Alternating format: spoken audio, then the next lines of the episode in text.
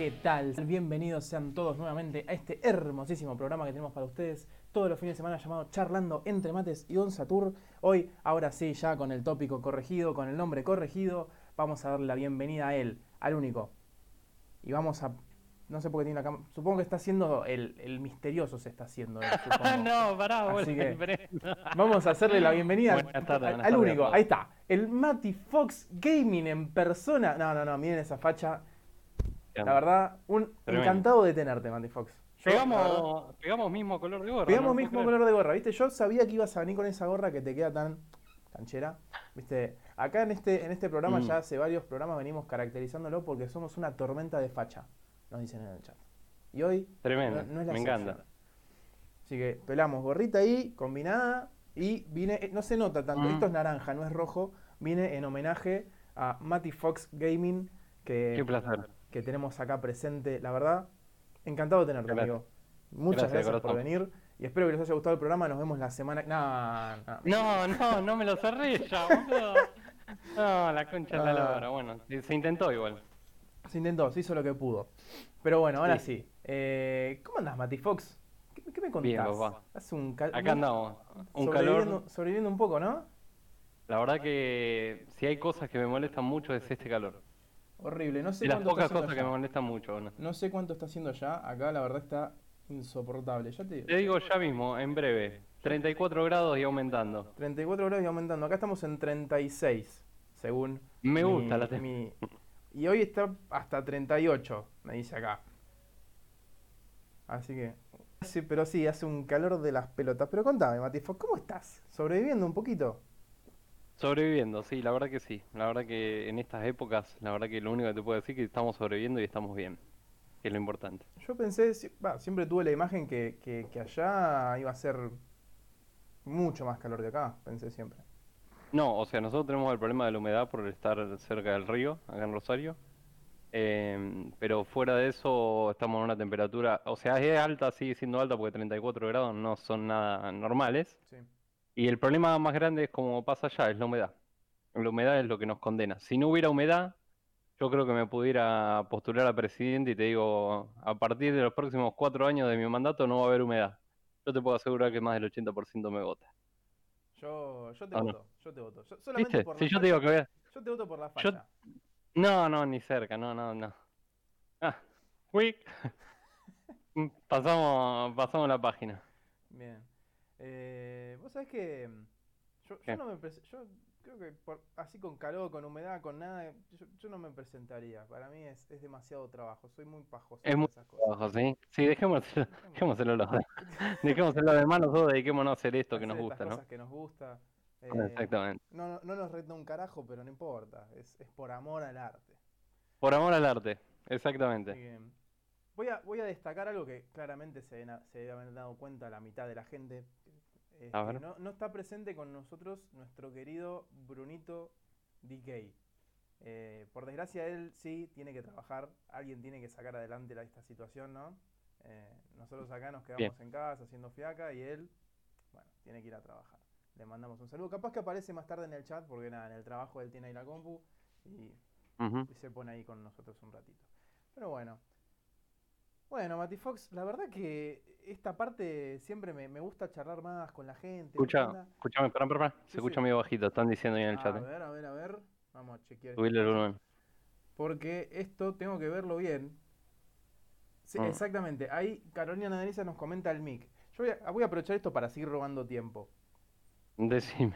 Cuestión, yo cambié los auriculares hace relativamente poco porque los que tenía puf, murieron después de como 10 años de, de- de un fiel servicio. Eh, Sí. cu- cuestión que se murieron. Dame bola, watch. Perdón, perdón, J, perdón. Por favor. Eh, soy yo, Juaco. Sí, se escucha re bajo. Sí, ya lo sé. Casi que me meto el en el- a ver, Bueno, bueno, J. J, tranquilo, tranquilo, hermano. Estoy ahí contan- se tiene que escuchar. Estoy contando por, estoy contando por qué. Cuestión, yo cambié los auriculares y estos auriculares, por primera vez yo tengo unos auriculares con micrófono en los auriculares. Yo siempre usé el de la compu. Sí. No estoy acostumbrado a esto. Entonces, muchas veces nos pasa que estamos con, con Caro viendo alguna serie, alguna peli, una cosa así, y me dice, Sí. Juaco, estoy escuchando la serie desde, desde tu micrófono. Pero, ¿Cómo? No. Si tengo auriculares. Tipo, está bien que sean nuevos, pero tampoco es que son una nave. Filtraba, ¿viste? No, no, J, perdón. Eh, J, que por fin, por fin nos está acompañando acá en el chat. Para la gente que está escuchando Spotify o YouTube, el día domingo y o adelante, eh, recuerden, hacemos streams los sábados a las 16 horas aproximadamente. Eh, así pueden colaborar con nosotros en el chat. Bueno, ¿viste? ¿Viste? yo, no, yo meto unos chivos No, me impresionantes. encanta.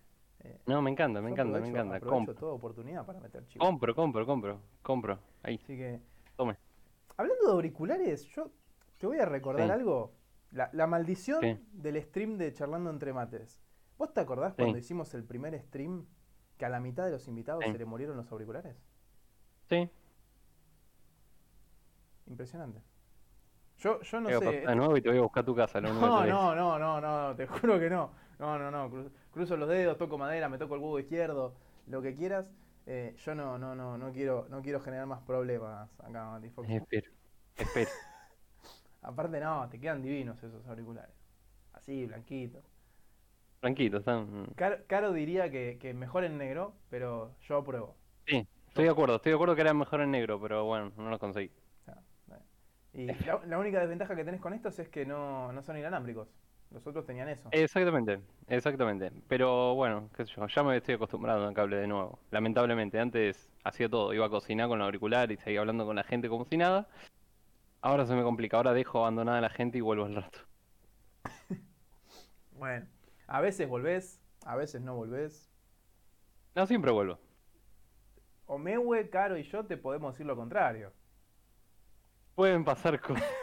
Vamos a contar, vamos a contar esto. Estábamos en una hermosa tarde, chill, de relax, previa al stream de Mati Fox.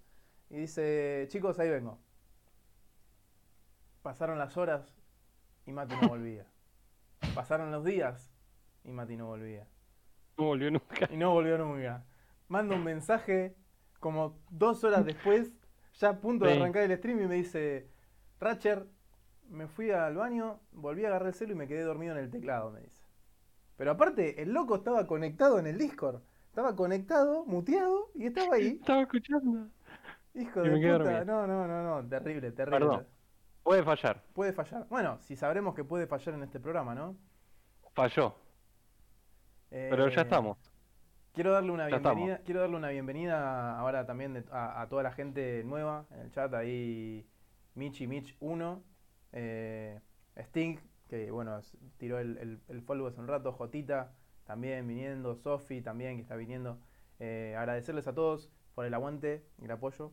Así que, bueno, Mati Fox, llevamos aproximadamente entre fallo y fallo unos Sí. 10 minutos aproximadamente de esta hermosa introducción que solemos meter nosotros. Ya termina entonces esto. Ya termina el programa. Ahora vamos a Ya hacer. termina. pasamos ¿Nos a vamos yendo? Nos vamos yendo, hace calor. Mentira, no, puedo, no me puedo ir ni en la pileta, boludo. Un calor impresionante. Impresionante. Eh, así que, bueno, es raro que, que- que vos no estés. Bueno, menos mal que no te fuiste a la pileta, porque te iba a buscar yo a tu casa. Esto es otra parte. Esto también vamos a seguir robando tiempo porque a mí me encanta robar tiempo. Eh, este, ¿qué número es el intento de, de charlando con Matty Fox? El tercero. El tercero. La tercera es la vencida, dicen. Contanos. Matty Fox. eh, yo está bien, la maldición de los auriculares es mala, pero la, la bendición del stream con charlando entre mates te viene joya, boludo. Viene bastante bien, sí. Lamentablemente los últimos dos invitaciones no pudo ser posible. Y digo lamentable y también digo agradezco que no haya sido posible, en resumen.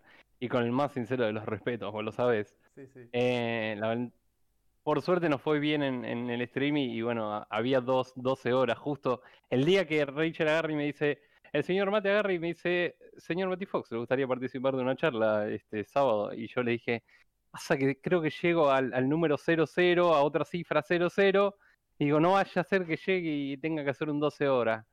¡Pum! Ahí tenés, 12 12 horas. Mm, perdón, le pedí disculpas como corresponde, como hago yo bien correspondiente a esta personita. Y después tuve otra invitación antes de que termine el año para ser más eh, específico. Antes de terminar el año me dijo, quiero despedir el programa con vos, qué sé yo, bla, bla. Otros 12 horas. para terminar el año Claro. de Matty Fox. Perdón, perdón, miles de disculpas. Y lo sabes, eh, señor Mate, así que te pido mil disculpas. Ahora en- aprovecho que estamos en vivo. Y acá estoy. Lo logré. Llegó Hoy- Mati Fox. Llegó Mati hoy Fox de una, acá. de una vez por todas. Eh, uno ya Hoy no sabe, uno ya no sabe si felicitarlo o putearlo. Eh, No, no. de hecho, de hecho al final no lo hice. Al final no lo hice. Iba a subir a, a- a- a Sí. Instagram, iba a subir eh, una grabación de- del audio que me mandaste ayer, si no mal recuerdo, diciendo, Sí. amigo Ratcher, todo bien, pero no me vas a creer. Llegamos a los 700. Eh, voy a Sí. hacer 12 horas mañana y me parece no voy a poder Sí. ir al programa. Yo automáticamente prendí la compu, entré a Twitch a ver si me estaba o boludeando o me estaba diciendo en serio, porque si me lo dice en serio, ¿qué, qué le voy a hacer? Lo voy a felicitar. Si me está boludeando, lo voy a recontracagar a puteadas. Eh, pero bueno, efectivamente está acá presente, no lo maté. Eh, Bienvenido nuevamente, Mati Fox, al programa, la puta que te parió. Tremendo. Así que, no, la verdad que yo tenía muchas ganas de traerte, porque eh, obviamente que, bueno, Merrick ya vino un par de veces al programa, toda la bola, es una persona que ayudó muchísimo a arrancar, pero bueno, vos estuviste, eh, para arrancar con los streams, estuviste al pie del cañón, bancándola, Mm. eh, y tenía muchas ganas de tener esta charla con vos, porque a- además de que te tengo mucho aprecio, Mm. sos oficialmente el primer profesional certificado que viene al programa. Gente, por primera vez en la historia de este programa tenemos una persona que realmente sabe. O Sí, pagó la cuota de la o- facultad. o por lo menos, claro, o por lo menos dice que sabe. Tiene un papel que dice que sabe. Tengo un papel, por lo menos el papel firmado está. El papel firmado está. Lo demás quedará en, en los resultados que muestre en mi portfolio, obviamente. Acá nuestro, nuestro moderador estrella, Camperconda, no lo puede creer. No, no, yo tampoco lo puedo creer, eh, Camperconda. Así que. Increíble. Bueno, Mati Fox, si te parece, podemos eh, pasar a nuestro hermoso programa. A- a- ya Claro que sí, cómo no, por favor, al, plato placer. principal pasamos. Bueno, claramente, Por gente, favor. vamos a hablar de, como bien dice nuestro banner hermoso ahí arriba, eh, vamos a hablar del diseño gráfico, de los diseñadores gráficos. Por ende, podemos deducir, los que no lo conocen a Mati Fox, que es ingeniero en sistemas. No, no. Todo mal. No, no, no. Mati Fox claramente es diseño. No, dale, vení acá. No te puedes ir con esos auriculares. Es verdad, no puedo. Bueno, vamos a hablar de diseño gráfico porque nuestro señor es un diseñador gráfico. Perdón, yo dije señor, pero a mí me cagó a pedo Merrick una vez que lo traje y dije Sí. señor. Si querés te digo Sí. señorito. Puede ser, me gusta. ¿Te gusta señorito? Bueno, el señorito es diseñador gráfico. Así que, Así es. Mati Fox, para arrancar, Así. tranqui. Vamos a arrancar, chicos, con una pregunta fácil. No es fácil. No es fácil, ¿no? No, no un carajo es fácil. No, no, sí, no, es fácil, es fácil, Ah, puede ser fácil. bien, Me sí. gusta, me gusta, me gusta. Contanos, Sí. ¿qué es un diseñador gráfico? ¿Qué es lo que hace un diseñador gráfico? O sea, cuando hablas de diseño gráfico, obviamente es muy abarcativo en un montón de temas. Eh, no te puedo decir por qué. ¿Por qué te digo que es abarcativo un montón de temas? Porque hay miles de ramas que nacen a partir del diseñador gráfico. Como por ejemplo, tenés diseñadores gráficos dedicados al edi- editorial, diseñadores gráficos dedicados a, a lo que es em, lo que es identidad de marca, otros dedicados a diseñador gráfico barra fotógrafo, otros que son diseñadores gráficos a base de ilustración. Em, por eso el término de diseño gráfico abarca un montón de, de- cuestiones. Pero en sí lo que es el diseño gráfico en sí y el diseñador gráfico en sí es una carrera obviamente profesional, sí, es una persona que en base a un montón de recursos que le voy a nombrar ahora, que son, qué sé los colores, el tipo de tipografía, eh, fotografía, em, ¿cómo se llama? El mensaje que quiere dar el diseñador gráfico es utilizando todos estos recursos, ¿sí? Para poder enviarle un mensaje al cliente o espectador de una manera creativa. ¿Está bien? Eh, y lo más importante es eso, es cómo el diseñador hace para juntar tantos recursos, tanto colores, fotografías y otros elementos gráficos, y generar un mensaje que cumpla con los requisitos del cliente o del espectador. Obviamente cuando yo hablo de requisitos hay un montón de cuestiones, o sea que no es tan fácil el tema de diseño gráfico como todos suponen que, eh, y que es de manera errónea que todos suponen que usando únicamente un programa o sabiendo utilizar un programa tanto Photoshop como Illustrator, que son los programas más populares en lo que es el rubro del diseño gráfico, em, la realidad es errónea. O sea, que alguien sepa manejar un programa no te garantiza que esa pieza que haga sea literalmente una pieza de diseño gráfico. Te puede hacer una pieza linda, pero el mensaje que está dando con la pieza puede ser erróneo. Al cliente le puede gustar, porque sí, porque pasa mucho. El cliente a veces uno arma un diseño gráfico importante, ¿no? Pero a veces el, el mensaje está mal, está mal. Entonces, no es tan fácil como dicen, y saco esta deducción para muchos, y se lo digo en cámara, los diseñadores gráficos no hacemos solo dibujitos. Para vos, que está ahí atrás. No hacemos solo dibujitos. O sea que, mucho, algo o sea que complejo. yo me acuerdo, creo que esto alguna vez, de las primeras veces que hablábamos, eh, habíamos charlado así como que, creo que fue en ese momento que, que estuvo este, este mail que se viralizó, que era un, quiero- creo que era un diseñador gráfico, que le contestaban un mail de trabajo diciéndole algo como, eh, mirá, discúlpame, pero no te voy a contratar porque hablé con mi cuñado que dijo que el logo lo puede hacer cualquier persona en internet, que esta cosa la puede hacer cualquier... Es como... Entonces el flaco dice, no desvalorices el trabajo de un diseñador gráfico, porque es como decís vos, por más que un logo o, o una, un banner como los que tenemos acá sean lindos y, y- y Ujú. llamen, y llamen la atención y den un mensaje, no es, el- no es la idea de, completa del diseñador gráfico. El diseñador gráfico te va a hacer, creo que lo podemos tomar en, en- en tu caso, que creo que tu, todo, todo tu, tu logotipo, toda tu imagen de, del- de tu canal, la hiciste vos. ¿o no? Sí, es correcto. Entonces, yo automáticamente que, que ves un, un zorrito y, y ves el color naranja, yo lo asocio ya directamente con Matty Fox. O sea, Sí. obviamente que, como bien decís vos, tiene un montón de cosas detrás. Yo hablo desde el, descon- desde, desde el no conocimiento, desde el desconocimiento, ah, desde el desconocimiento.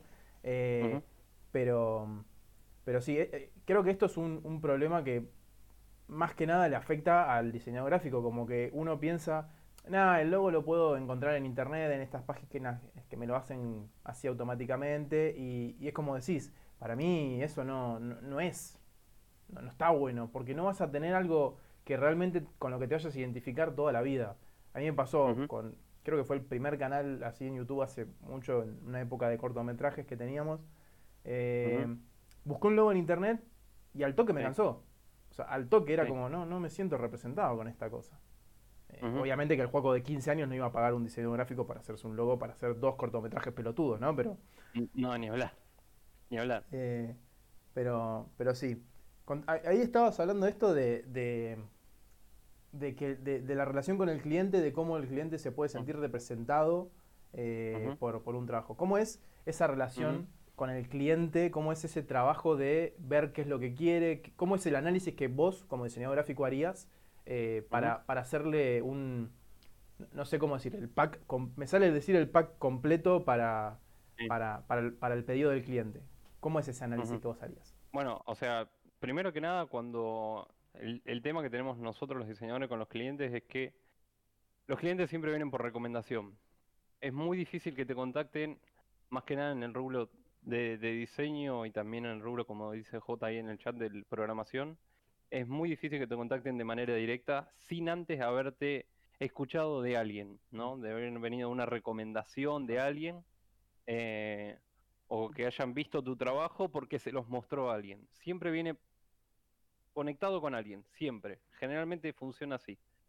Después cuando vos contactás al cliente ya por, primera vez, eh, lo importante es que vos le transmitas al cliente literalmente tu manera de trabajar.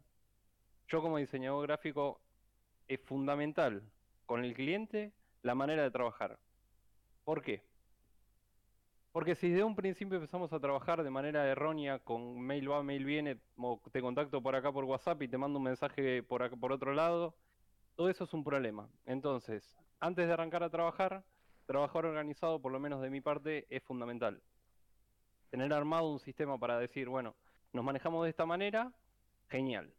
Una vez que se acuerda ese método de trabajo y empezamos a manejar correos, ya después de ver qué necesita el cliente, ya ahí puede ser muy variante, o sea, es un aspecto gigante. Te puede pedir tanto un logo, como un folleto, como una revista, como una página web, porque los diseñadores gráficos barra web, digamos, eh, trabajamos muy mano a mano en lo que es el área web con programadores. ¿sí? Pero los diseñadores gráficos para web también aplicamos. ¿eh? el programador también se considera un diseñador porque lo que hace es diseñar código y es toda la rama y raíz principal de una página web. Eh, pero por eso te decía, o sea, hay mucha variedad para un cliente de qué necesita. Generalmente cuando te, contactan, ellos ya saben que necesitan, ya sea un logo, sea un folleto, una revista, y de ahí se empieza a manejar y organizar para ver cómo se preparan las piezas eh, y para saber em, cuál es, digamos, el mensaje que quiere dar el cliente a sus clientes correspondientes, ¿no?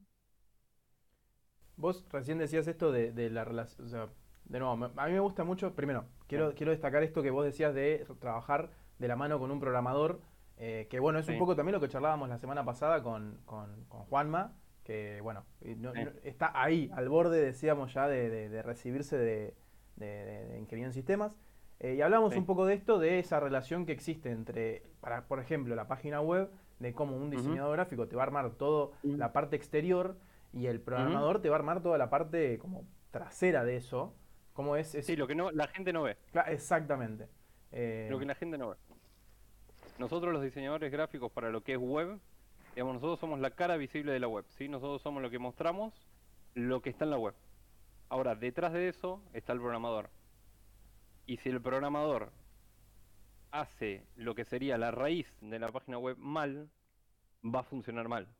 Entonces, por eso es muy importante cuando armás un diseño de una página web, ir bien de la el mano. diseñador, tanto el diseño como el del programador, vayan de la mano, sí, así, juntito, pero tienen que ir de la mano.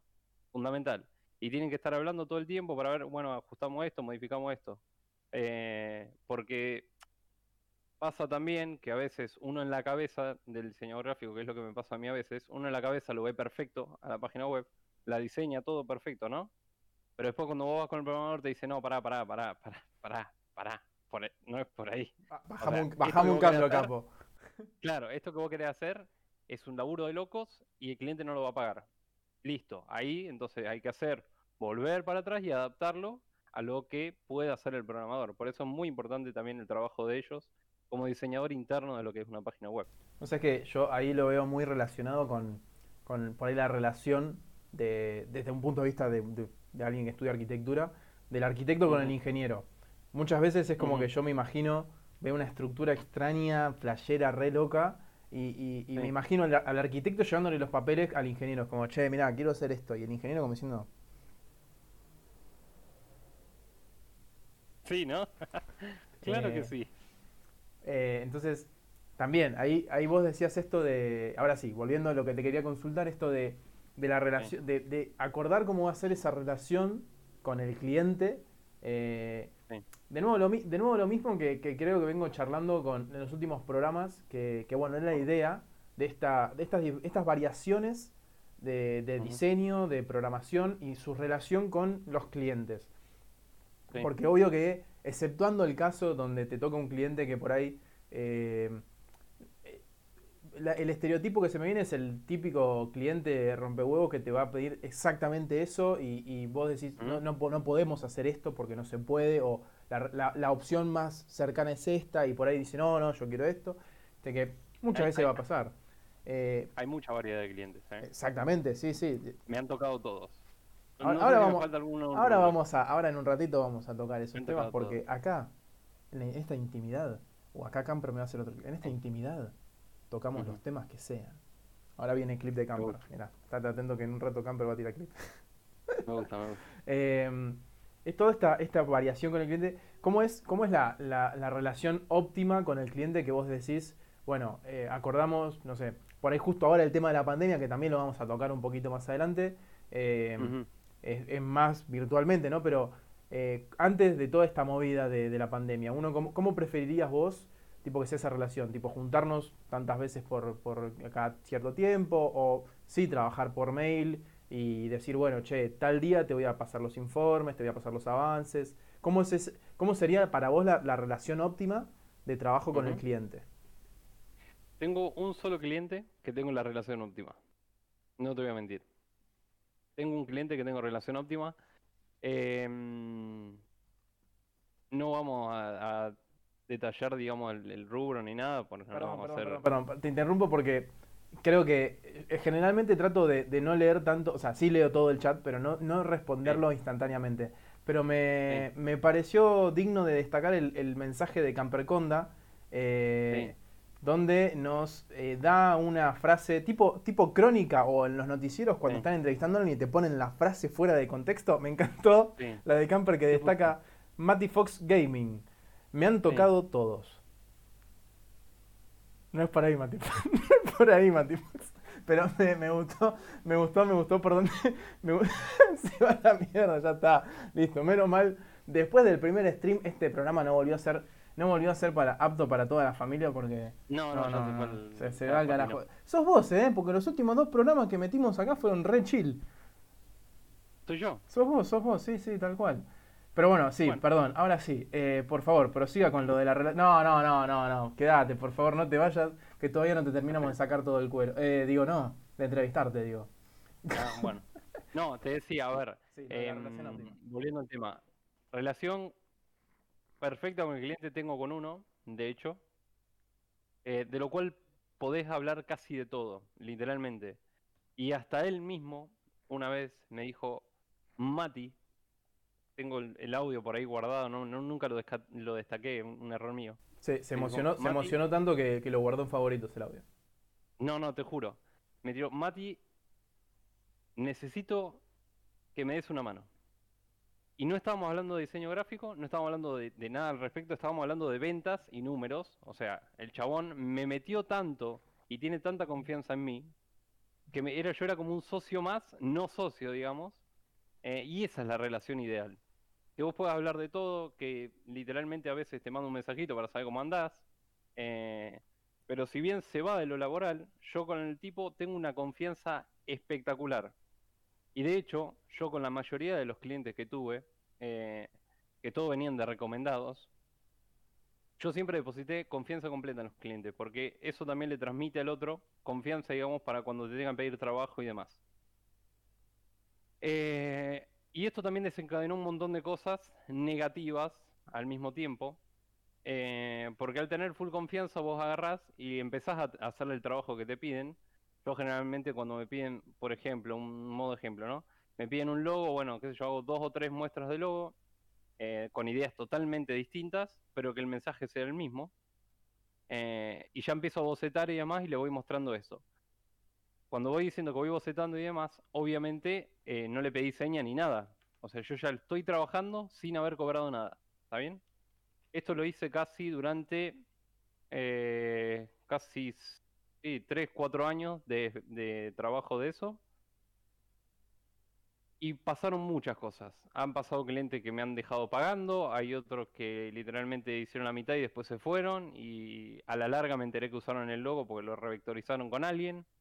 Entonces, eso también te llevó a empezar a desconfiar, lamentablemente, de la gente. Entonces ahora, ahora, y le soy sincero a todos, em, le cobro seña hasta si es para un pariente. ¿Pero por qué? Porque tienen que entender, y yo también tengo que respetar mi trabajo, y no tengo que dejar que me pasen por arriba, y hacer presente que mi trabajo también vale. Eh, y aunque sea el 30 o el 50% de la seña, no importa. Yo ya me aseguro que por lo menos parte de mi trabajo ya está cubierto. Porque son horas las que uno invierta en hacer un trabajo, ya sea un diseño de lo que sea, eh, trabajos que pueden durarte una hora de trabajo y otros trabajos que pueden llevarte 12 horas, eh, o más, o días, te podría decir. Eh, pero ese trabajo se tiene que hacer valer. Entonces hace ya dos años más o menos, que, no, dos, sí, dos años más o menos, que ya ahora es seña contra todo. Familiar, super amigo, la mascota, el amante de tal, siempre, con seña, fundamental. Pero la relación ideal es esa, digamos, que vos puedas tener confianza con esa persona, que pueda mandar un mensaje cada tanto. De hecho, el otro día, este mm, cliente que yo te digo que tengo tanta confianza, metió un empleado nuevo en su empresa y me dice, Mati, ignoralo al chabón porque es un boludo, lo contraté al pedo. Me dice, vos haceme caso a mí, hacé lo que a vos se te cante y diseñalo como vos querés porque a mí me encanta lo que vos haces. Listo. El empleado me manda por WhatsApp todos los trabajos que necesite y demás. Yo por, por WhatsApp generalmente no trabajo, lo, trabajo siempre por correo. eh, y ahora voy a explicar una cosita de eso rápidamente. Eh, me mandaba por WhatsApp, viste, todo el tiempo, agrandame esto, achicame esto un poquitito. ¿Por qué no está el logo? Ponele un poquitito más chiquitito ahí, hace esto. Agarré y lo llamé al jefe directo, digamos, a, mi cliente, no a él, al empleado. Digo, Eloy, arreglemos esto porque esto no va para más.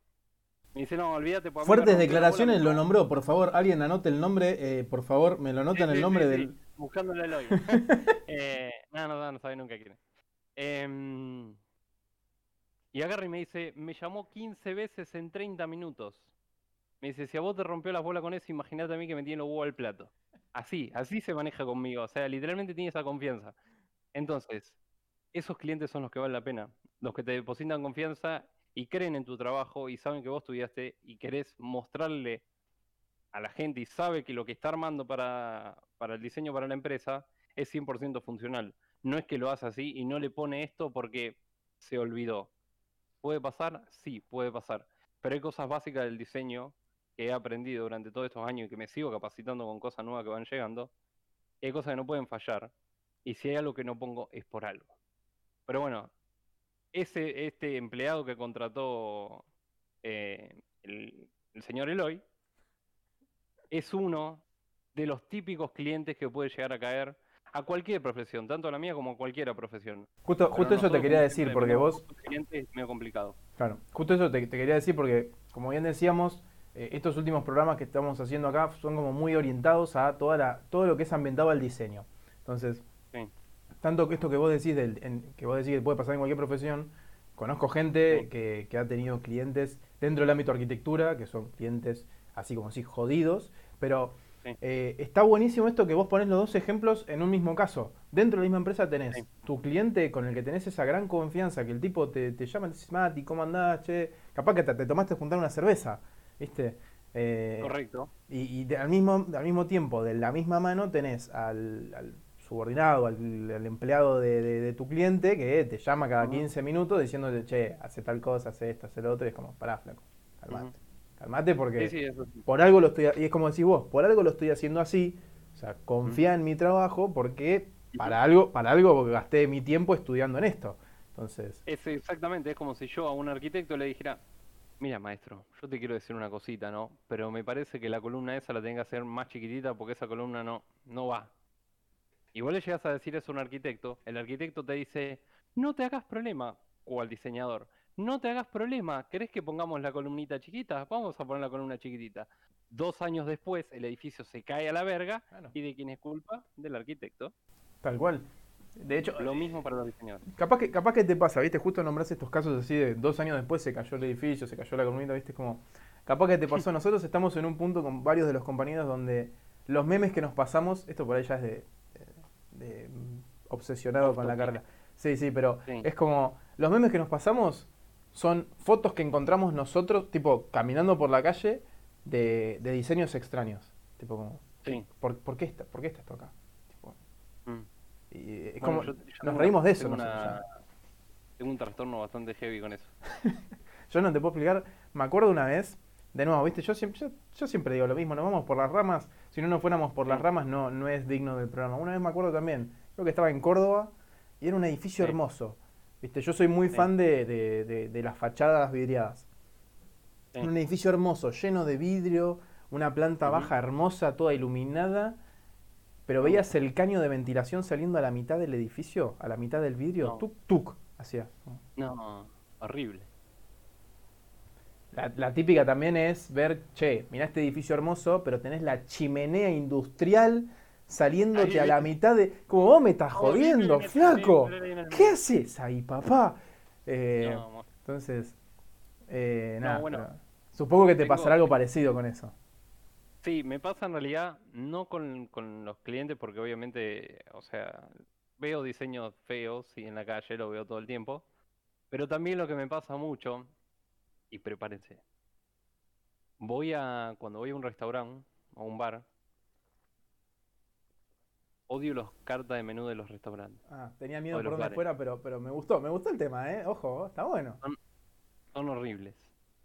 Te juro que no voy tampoco a muchos restaurantes o bares, no tengo esa posibilidad, pero eh, de los, de los que voy, literalmente le he dejado mi tarjeta de diseño gráfico en, la, en el coso de, de la cuenta, ¿viste? Ahí metidito, ¿viste? En el sobrecito. Tipo, maestro. Onda, no tiene ¿qué cara, no tiene puta? cara, pero es un genio este Mati, no lo puedo creer. Pero qué, men- qué menú de mierda. Pero literalmente, hay algunos menús, chicos, que discúlpenme, pero son unos menús de mierda. Hay algunos que parecen, y, a- y acá paso a hacer referencia a algo que nos dijo una vez eh, un profesor ahí de la, de la facultad en primer año. Chicos, las peluquerías, y prepárense, las peluquerías no son simplemente letritas con, con rulitos. Las peluquerías no son simplemente cositas con rulitos. Olvídense. Olvídense. La tipografía que vos tenés que usar ahí no es esencialmente de rulitos, ¿viste? O es así toda escrita así nomás como el culo. No, no es necesario. Y eso que dice la peluquería es real, porque si yo te mando a cualquier ciudad grande y te mando una zona donde hay muchas peluquerías, vas a ver, no ahora, porque ahora como que se fueron modernizando muchas, pero hace un tiempo atrás, ahora 5 o 6 años atrás, la mayoría de las peluquerías tenían todas la misma letra. Todas la misma letra, que es la letra esa como clásica, vieja, con rulitos, ¿viste? Con rulitos y las marquitas abajo. en cada La típica, la típica R que, que hace con la patita de atrás, hace "Wut", te hace así. Claro, Exactamente, sí, esa sí, sí, Letra de mierda, esa la tenían todas las peluquerías de todos los barrios de Argentina. ¿Me entendés? Y no es así. Entonces, esas cosas, esas cosas me sacan. Tanto como los menús de mierda de los bares. Ahí justo quería volver al tema ese que acá Sofi en el chat nos pone, lo invitas a comer y te dice, qué menú de mierda. Claro, O sea, uno, uno no sabe, Sofi, uno no sabe si invitarlo a comer o a tomar algo a Mati Fox porque tiene miedo para dónde se vaya la conversación. No, tipo, no, boludo, mira qué menú, mira dónde me, tra- mira dónde me Me traes, mira dónde me traes, por favor. Eh, No, pero posta, me ha pasado. He ido a comer con mi abuela alguna vez a algunos restaurantes que le gusta ir a ella. Y le digo, abuela, mira este menú. Es horrible. Me dice, "Es medio feito. ¿Viste? ¿Y por qué venimos acá? Y porque la comida es rica. Y le digo, tenés razón. Pero bueno, no quita que el menú sea una mierda. Pero después la comida es rica, ¿no? La comida es rica, que nunca la critico, la comida, la comida siempre bienvenida, no pasa nada. Em, pero posta que a veces me trastorno tanto con los menús, a veces con algunos carteles de la calle, son muy preocupantes. Em, no solo de empresas, sino también del Estado, de quien lo haga, horrible.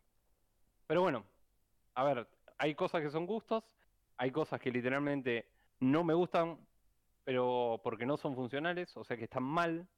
em, pero esos son los menos, los menos. O sea, literalmente si tengo que hablar de un 100%, te diría casi que la mayoría de la publicidad que está en la calle, un 20%, un 15%, funcionalmente está mal, digamos.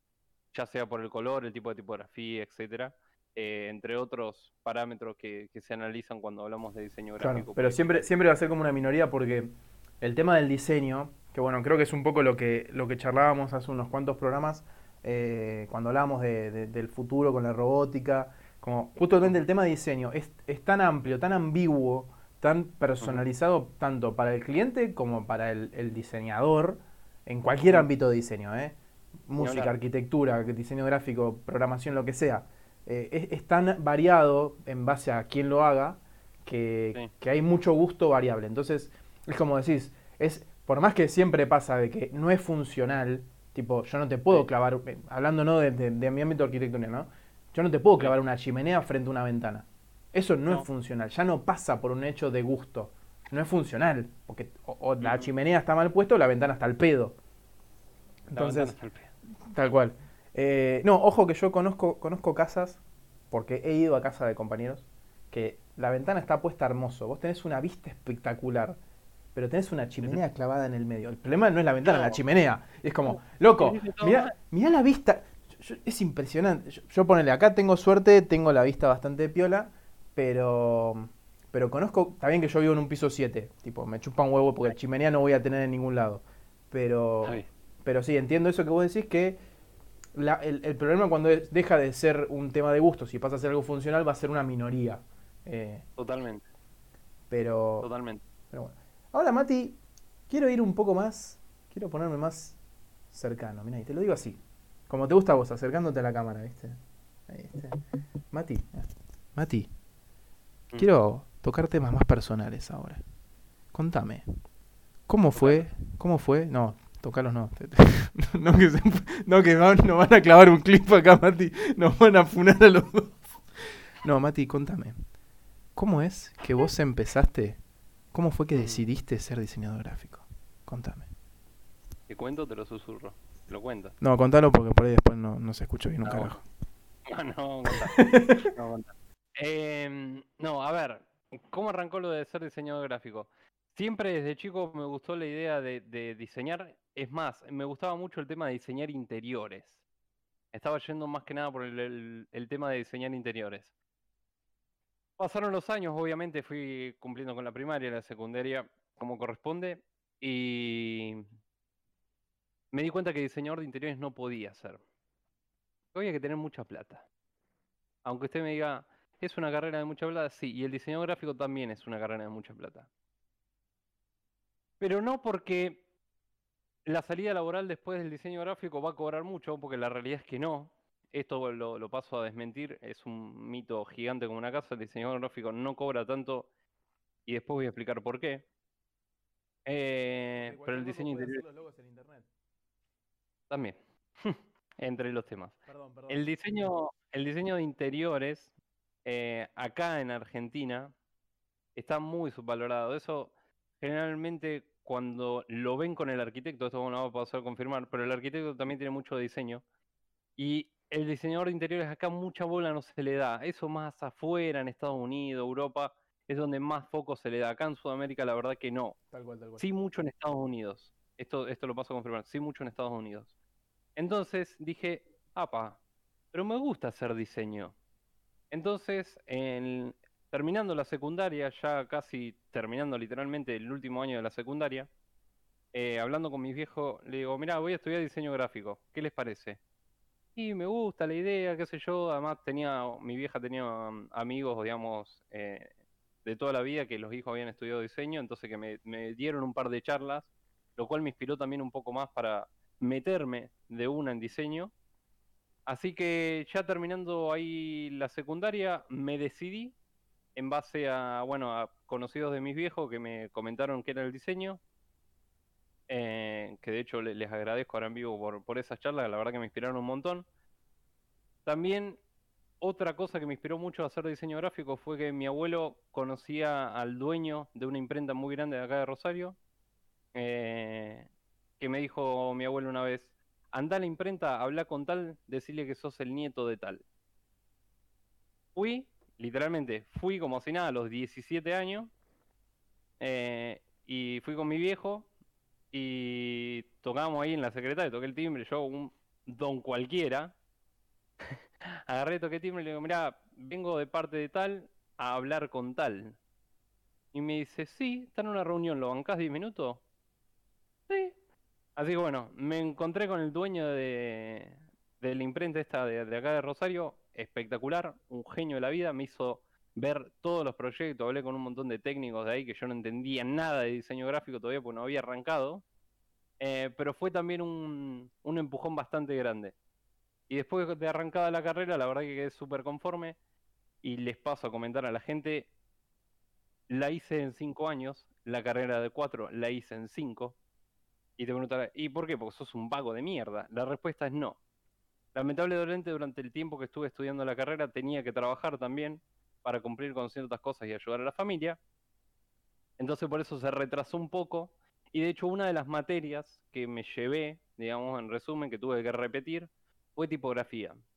Tipografía es una de las materias principales del diseño gráfico que usan el recurso de la letra. El recurso de la letra y de la fuente es casi el 50% de la pieza, porque es donde, donde y cómo va a estar escrito el mensaje. Eh, y yo odiaba esa materia. La odiaba. Y hoy, después de haber repetido esa materia dos veces y haber hecho un año más a causa de esta materia que me frenó todas las otras porque estaban todas correlacionadas, eh, amo tipografía. Me encanta hacer tipografía. De hecho, y ahora lo estoy justo reactivando. ya Iba, iba, iba a comentar eso, que, que en el stream tuyo estás pones, ya pusiste para canjear puntos para que te hagan, para hacer eh, en, tipografía eh, a pedido. Tienen como un sync moderno, algo así. Antes se hacían los syncs, no sé si vos te acordás, que antes se hacían los syncs en YouTube o no me acuerdo dónde, o en Twitch creo también, que se decían el nombrecito y lo pintaban en una pizarra, etcétera. Bueno, yo hice una versión más moderna, con una pluma, metiendo un poco de lo que es el diseño gráfico, eh, en papel. Así que es más que nada eso. Y para cerrar el tema de, la carrera, fue por eso, a mí diseño gráfico es una carrera cara, más que nada por la cantidad de recursos que tenés que usar, tenés que tener una PC para hacer diseño, tener el, software, seamos sinceros, mm, no es legal, pero no pasa nada. Em, pero podemos decirlo claramente, claramente vamos a decirlo, o sea, creo que cualquier carrera de diseño, salvo excepciones, eh, terminas usando un, programa. Sí, en la facultad estaba pago, estaba la licencia paga, hay que admitir que estaba la licencia paga, porque a veces desde Adobe, yo uso todo el paquete de Adobe, eh, te mandan así como actualizaciones y recursos gratis para utilizar y demás, que eso está buenísimo si te registras. Eh, pero bueno, todo eso a la larga se consigue. Em, pero bueno, es una carrera hermosa, es una carrera cara, por la cantidad de impresiones que tenés que mandar a hacer. Eh, hemos hecho packaging, o sea, de armar cajas completas como si fuera para salir al supermercado. Ese producto, literal, como lo ves en el supermercado, lo teníamos que hacer en la facultad. Y para los que no saben, todo lo que es packaging de supermercado y a nivel de escala muy grande, de hacer mucha cantidad, eso no se puede hacer solo una pieza. Entonces, el, el challenge que teníamos nosotros, el desafío que teníamos nosotros, era cómo hacer un packaging único, premium, que se vea bien y sea idéntico, eh, perdón, eh, a uno del supermercado. Y lo hacíamos manualmente, casero. Teníamos que mandar, imprimir en cartón, pegar el ploteado a mano, dibujar. Un laburo. Créeme, créeme que en, eso, eh, bueno, y, Caro, si, si anda ahí por el chat, lo va, lo va a poder confirmar. creo que te entiendo perfectamente. No, quería consultarte, eh, ¿diseño gráfico eh, en alguna universidad es, eh, es gratuita o es únicamente se, se da en, en, universidades privadas?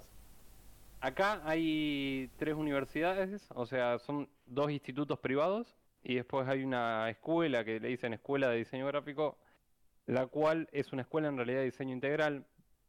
Hay un montón de cosas de diseño gráfico que no te dan, las pasan muy por arriba y muy así como general, digamos pero lo que yo considero que ellos dan es una clase, digamos, es como diseño integral, meten fotografía, un poco de arte y después el diseño. Entonces no es tan especializado. Acá la verdad que si hay que estudiar una carrera de diseño gráfico, se recomiendan los dos institutos privados, sabiendo los costos que tiene un instituto privado, que son cuotas muy altas, de verdad. Eh, pero bueno, yo por suerte tuve la posibilidad y agradezco a mis viejos que me bancaron, em, que pude estudiar en un instituto privado del cual excelente, la verdad que excelente, me quedo súper conforme. Em, y nada, eso, la verdad que espectacular. Recién decías esto de eh, que durante la carrera toda la cantidad de impresiones, los ploteos, esto por eso te digo que te lo comprendo a la perfección porque... Eh, sí, sigo bien, 2020 no, por suerte el tema de la virtualidad nos facilitó, desde como estudiante de arquitectura nos facilitó un montón porque dejamos de tener que imprimir las cosas, era mandar todo digital. Pero sí, 2019, eh, yo me acuerdo, en un momento llegó diciembre, teníamos entregas finales hasta por el culo. Y, nos pasó eso, para ir a, hacer el ploteo. O sea, generalmente yo ploteo todo en blanco y negro por una cuestión que me gusta mucho la escala de grises, me gusta mucho lo monocromático. Pero sí teníamos en la primer lámina unos gráficos que necesitaban tener colores. Necesariamente tenían que tener colores. Aparte que dijimos, aprovechemos y ponemos las fotos en esta lámina y las mandamos a color. Creo que hacía mucho no gastaba tanta plata. Eh, en, o sea, aparte que eran 10 hojas, tamaño A1, más la maqueta. Eh, así que créeme que te entiendo en ese sentido de la, cantidad de, plata. Yo creo que pasa mucho con, con, materias así de con carreras así de diseño, debe pasar en todos lados esto de, de tener que poner una, una, plata, además, en caso, por ejemplo, el tuyo que decís del instituto privado, además de la cuota, tener que garpar todo lo que es imprimir, ya no estamos hablando ni siquiera de imprimir unas fotocopias, Que, No, no. ojo, no, le, no quito valor a eso porque muchas veces por una fotocopia estás imprimiendo 7000 7000 hojas y se te fue una plata Sí. impresionante, pero eh, la verdad que eso es, es bastante complicado. Sí, además tenemos el riesgo que corremos siempre los diseñadores gráficos, que es el tema del color. No todas las imprentas imprimen en el mismo color. Hay muchas imprentas que depende de la tinta, depende si son importadas o son nacionales, depende de la impresora, depende de la calibración de la impresora. Entonces, esto, si hay alguien de acá del chat que se va a dedicar a diseño gráfico, que conozco que creo que Sofía se está dedicando a eso, cuando empieces a arrancar a hacer impresiones para la facultad y demás, de presentar trabajos y demás, siempre, siempre a la misma imprenta. No cambies nunca de imprenta. ¿Por qué? Porque si a mitad de la carrera cambias de imprenta, ¿sí? y vos ya estás acostumbrada a calibrar los colores con el programa de tal manera, vos cambias de imprenta, vas a una imprenta nueva, y vos sabías que en la otra imprenta te salían los colores así perfectos, en la nueva te salen como el culo. Y vos decís, ¿pero por qué? Si, si venía, estaba haciendo las cosas bien. Cambian, las impresoras cambian, la calibración cambia, la- el tipo de tinta que usen cambia un montón. eh, y también el, el tipo de papel, ¿sí? las marcas de los papeles. A veces uno dice, no, son todas las marcas iguales, son todos papeles iguales. Chicos, diseñador gráfico. No, no todas las marcas son iguales, no todos los papeles absorben la tinta de la misma manera, y no todos los papeles, y ojo con esto, no todos los papeles a la luz pierden color. Hay mucho que dice, eh, ¿qué pasó con los colores? Lo dejé una semana y el color cambió en una semana. Es por el papel. Y más si le da el sol. Si le da el sol, hay algunos papeles que a, a raíz del calor que le entra el sol y demás, la tinta se empieza a despegar un poco y va a ver que pierde color, a veces se tiende a abrir un poquito la tinta y, no es lo ideal. Entonces, siempre traten de usar buena calidad, es caro, lo sé, doy fe de esto, pero siempre traten de ir siempre a la misma imprenta, manejen buenos papeles y que el gramaje sea el correspondiente para la pieza presentada.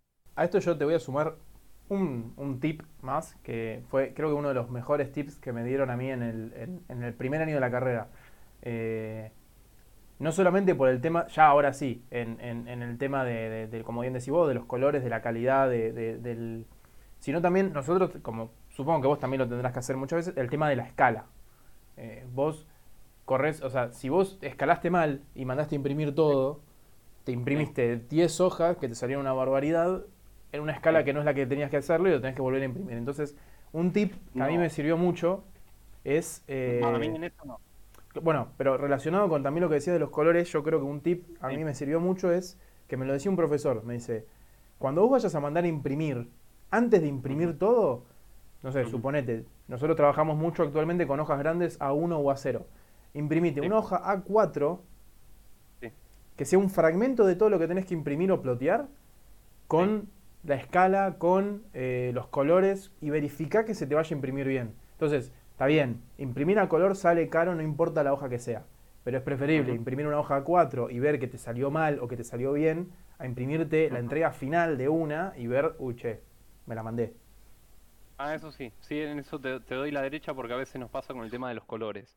Entonces, cuando vamos a hacer carteles, carteles de exterior de casi 2 metros, 3 o 4 metros, siempre imprimimos un pedacito para ver el color de la letra cómo queda, el tema del trazo y demás, y lo ponemos ahí pegado a la distancia, aunque sea solo un cuadradito chiquitito en una 4, eh, ese cuadradito nos puede determinar más o menos si los trazos están bien, los colores, y está todo más o menos correcto. Ahora, otra cosa que yo te quería consultar es eh, que, bueno, también, de nuevo lo mismo, pasa mucho en cualquier ámbito del diseño esto. Eh.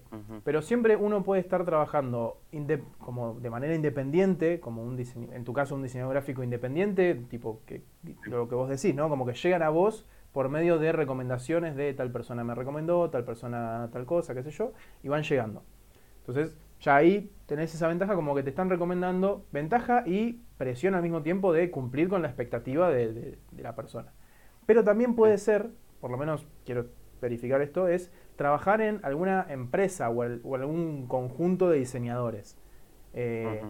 No sé vos si estás trabajando, creo que sí, ¿no? Trabajás con, en alguna empresa de diseño.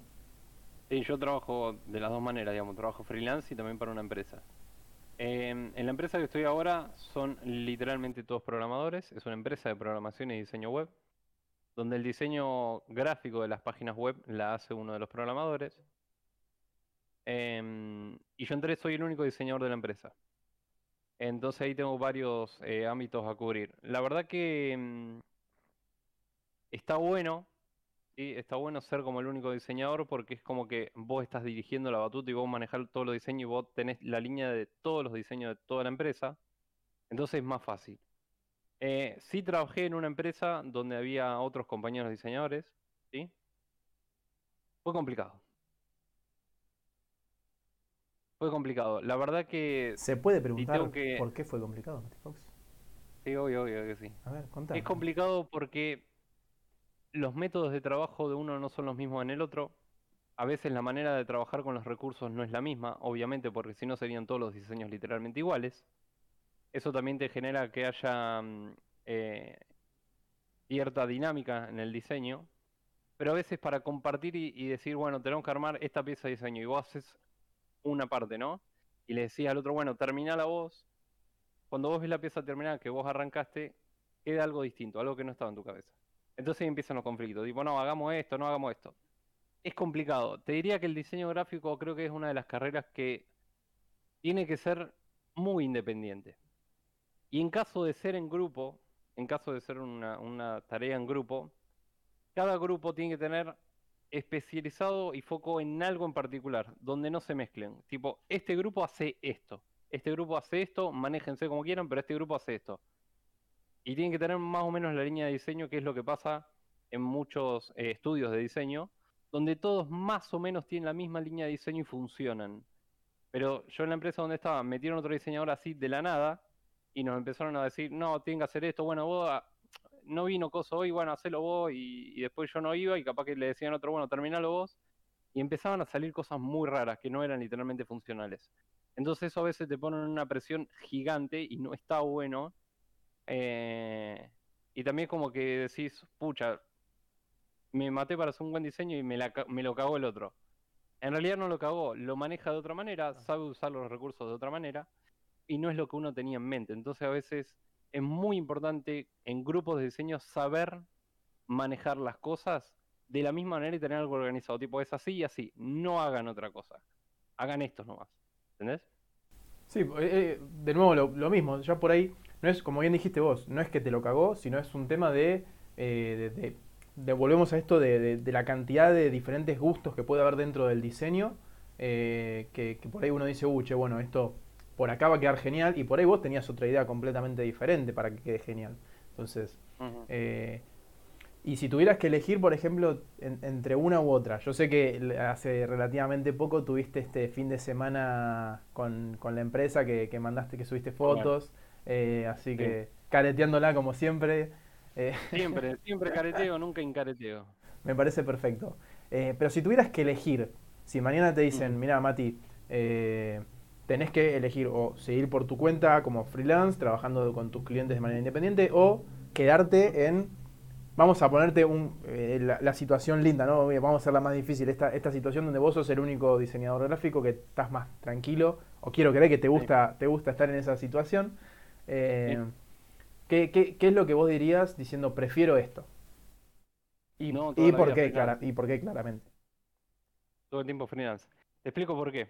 Eh, cuando uno está freelance y se pasa a acostumbrar con los años, ¿no? Eh, tiene su lado positivo y negativo. Si hablamos, vamos a empezar con el lado negativo, que son pocas en realidad. El lado negativo es, número uno, el cliente te va a mandar un mensaje o un mail a cualquier hora, cualquier día de semana, lunes, martes, miércoles, jueves, viernes, sábado o domingo inclusive. Horario, a cualquier hora. Eso es algo negativo que tiene. Otra cosa negativa que tiene, obviamente, para aquellos que son de Argentina, una persona que es freelance o diseñador que trabaja independiente tiene que hacer su monotributo. Esto genera un montón de quilombos. Cuando hablo de un montón de quilombos es un montón de quilombos. Em, y pagar un montón de plata simplemente por querer hacer uno su trabajo. Es lo que hay. eso entre las cosas negativas te diría que es los puntos más fuertes de lo negativo. De lo positivo que está bueno es que uno puede manejar sus propios horarios, puede tener su propio sistema para manejarse con los clientes, que es lo que hago yo de manera freelance con algunos de los pocos que tengo. Eh, otra cosa es que vos al manejar tu propio horario y trabajar desde tu casa, no tenés que lidiar, qué sé yo, con tener que ir a tal oficina y demás, que bueno, eso justo ahora no está ocurriendo y, agradezco a la empresa que estoy ahora que tampoco tengo que ir a ninguna oficina, siempre lo puedo hacer de casa. O sea que eso más o menos, según la empresa, se compartiría o no.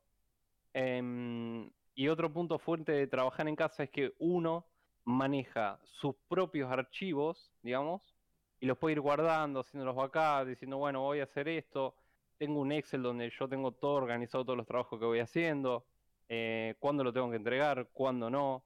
La otra es em, que vos tenés una charla también más humana de manera freelance con el cliente y no tan eh, laborales como lo que te decía antes. A veces, al tener una relación de mucha más confianza, em, hasta la relación laboral mejora, al tener una conversación mucho más humana con el cliente, ¿no? Que no sea simplemente necesito esto, listo, toma y se terminó. Eh, eso también lo defiendo mucho para cuando uno tiene que trabajar, empezar a trabajar freelance eh, que uno deposite esa relación humana con el cliente está bueno. Y cuando hablo humana no es eh, de decirle, hola, sí, soy tal y soy un humano y hablo con... No, me refiero a que hables de otras cosas, que pueda compartir ciertas cosas. Siempre hasta uno decide el límite ponerlo. Yo conozco diseñadores freelance que son 100% serios y formales y es hasta acá y no pasa de ahí. Yo a veces me paso un poquito, es más, me he juntado a tomar cerveza con mis clientes sin ningún problema. Eh, eh, hemos hablado de otras cosas varias. Eh, entonces eso está bueno en, lo que es freelance. Y, después lo otro es que, punto negativo se podría decir, el tema de las ganancias. ¿sí? El diseñador freelance gana poco. ¿Por qué gana poco? Porque se tiene que adecuar a los gastos del cliente, ¿no? cuando vos estás en una empresa, obviamente vas a cobrar un sueldo fijo, ¿sí? En donde vos hagas uno, 10, 15, 40, dos trabajos, tu sueldo al final siempre es el mismo. ¿Estamos bien? El freelance depende de los clientes. Si vos tenés un cliente, vas a cobrar un solo trabajo. Al cobrar un solo trabajo, no lo puedes matar para cubrirte todo el mes. Te tenés que adecuar. ¿sí? Y acá está también el tema de la competencia, donde tenés. Si yo tengo que hablar hoy de Argentina, de cada 100 diseñadores, tenés diseñadores literal con diploma, título y como corresponde, de 100 debes tener 30 o 40 no pasa de 30 o 40. Te lo confirmo porque lo vivo todos los días, porque me pasan eh, cosas de que me llega mail de gente X que dice ser diseñadora y no, la verdad que deja mucho que desear y lo único que saben hacer es usar el programa.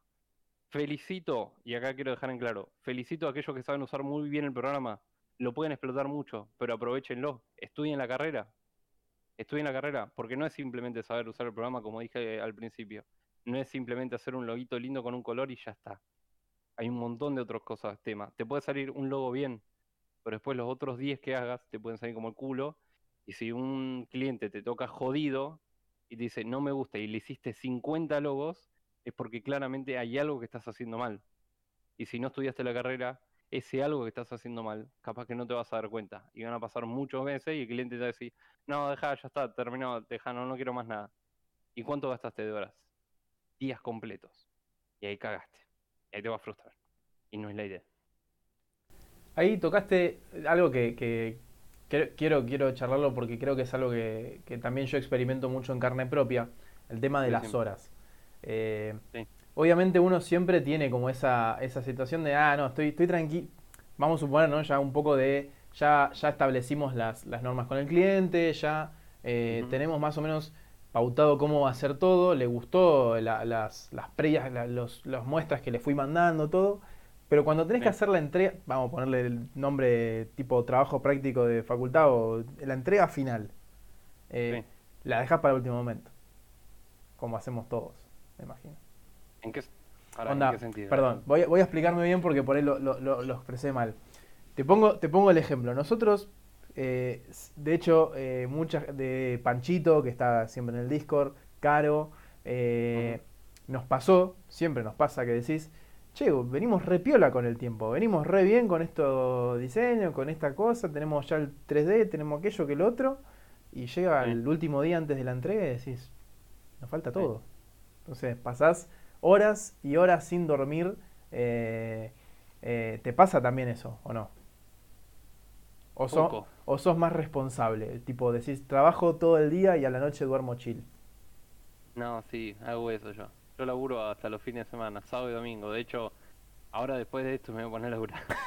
me voy a poner a laburar, literalmente. No, pero- o sea, sábado y domingo laburo 24/7 todos los días. Todos los días. Si me tengo que poner una hora o dos horitas me pongo. Pero mis clientes saben y esto lo manejo desde el primer momento cuando me empiezo a organizar. Yo pongo las fechas límite, no lo pone el cliente. Es más, los clientes me dicen, pero tan rápido, sí, hermano, tan rápido. Y hay otra gente, que acá están los haters, no se podrían decir haters, que te dicen, claro, haces un diseño en 15 minutos. Y sí, maestro, la verdad que sí. Hago capaz que un logo en 15 minutos, pero por- porque yo, desde el primer momento que tengo la primera charla con el cliente, ya mi cabeza está regulando y está haciendo logos. Estoy diseñando, diseñando, diseñando, diseñando logos en mi cabeza y voy encontrando cosas y después cuando ya llegamos a un acuerdo, se pagó la seña y se empieza a trabajar, ya tengo todo en la cabeza, ya está, ya lo tengo, lo paso a la pantalla. Obviamente que vienen después un montón de modificaciones, más a lo que le gusta al cliente o no, pero ya lo venís manejando desde el principio, ¿entendés? Y fíjate lo que te voy a decir. A veces para los logos, yo de tiempo límite pongo 4 o 5 días. Y literalmente capaz que en 2 o 3 días lo tengo. ¿sí? Pero me doy ese tiempo de más, no porque quiero caretearle y, estar al pedo dos días más, sino porque en esos dos días que me quedan de espacio, digamos, para pensar, lo miro una y otra vez y otra vez y otra vez, a ver si literalmente funciona o si le haría algún cambio. Me pasa un montón.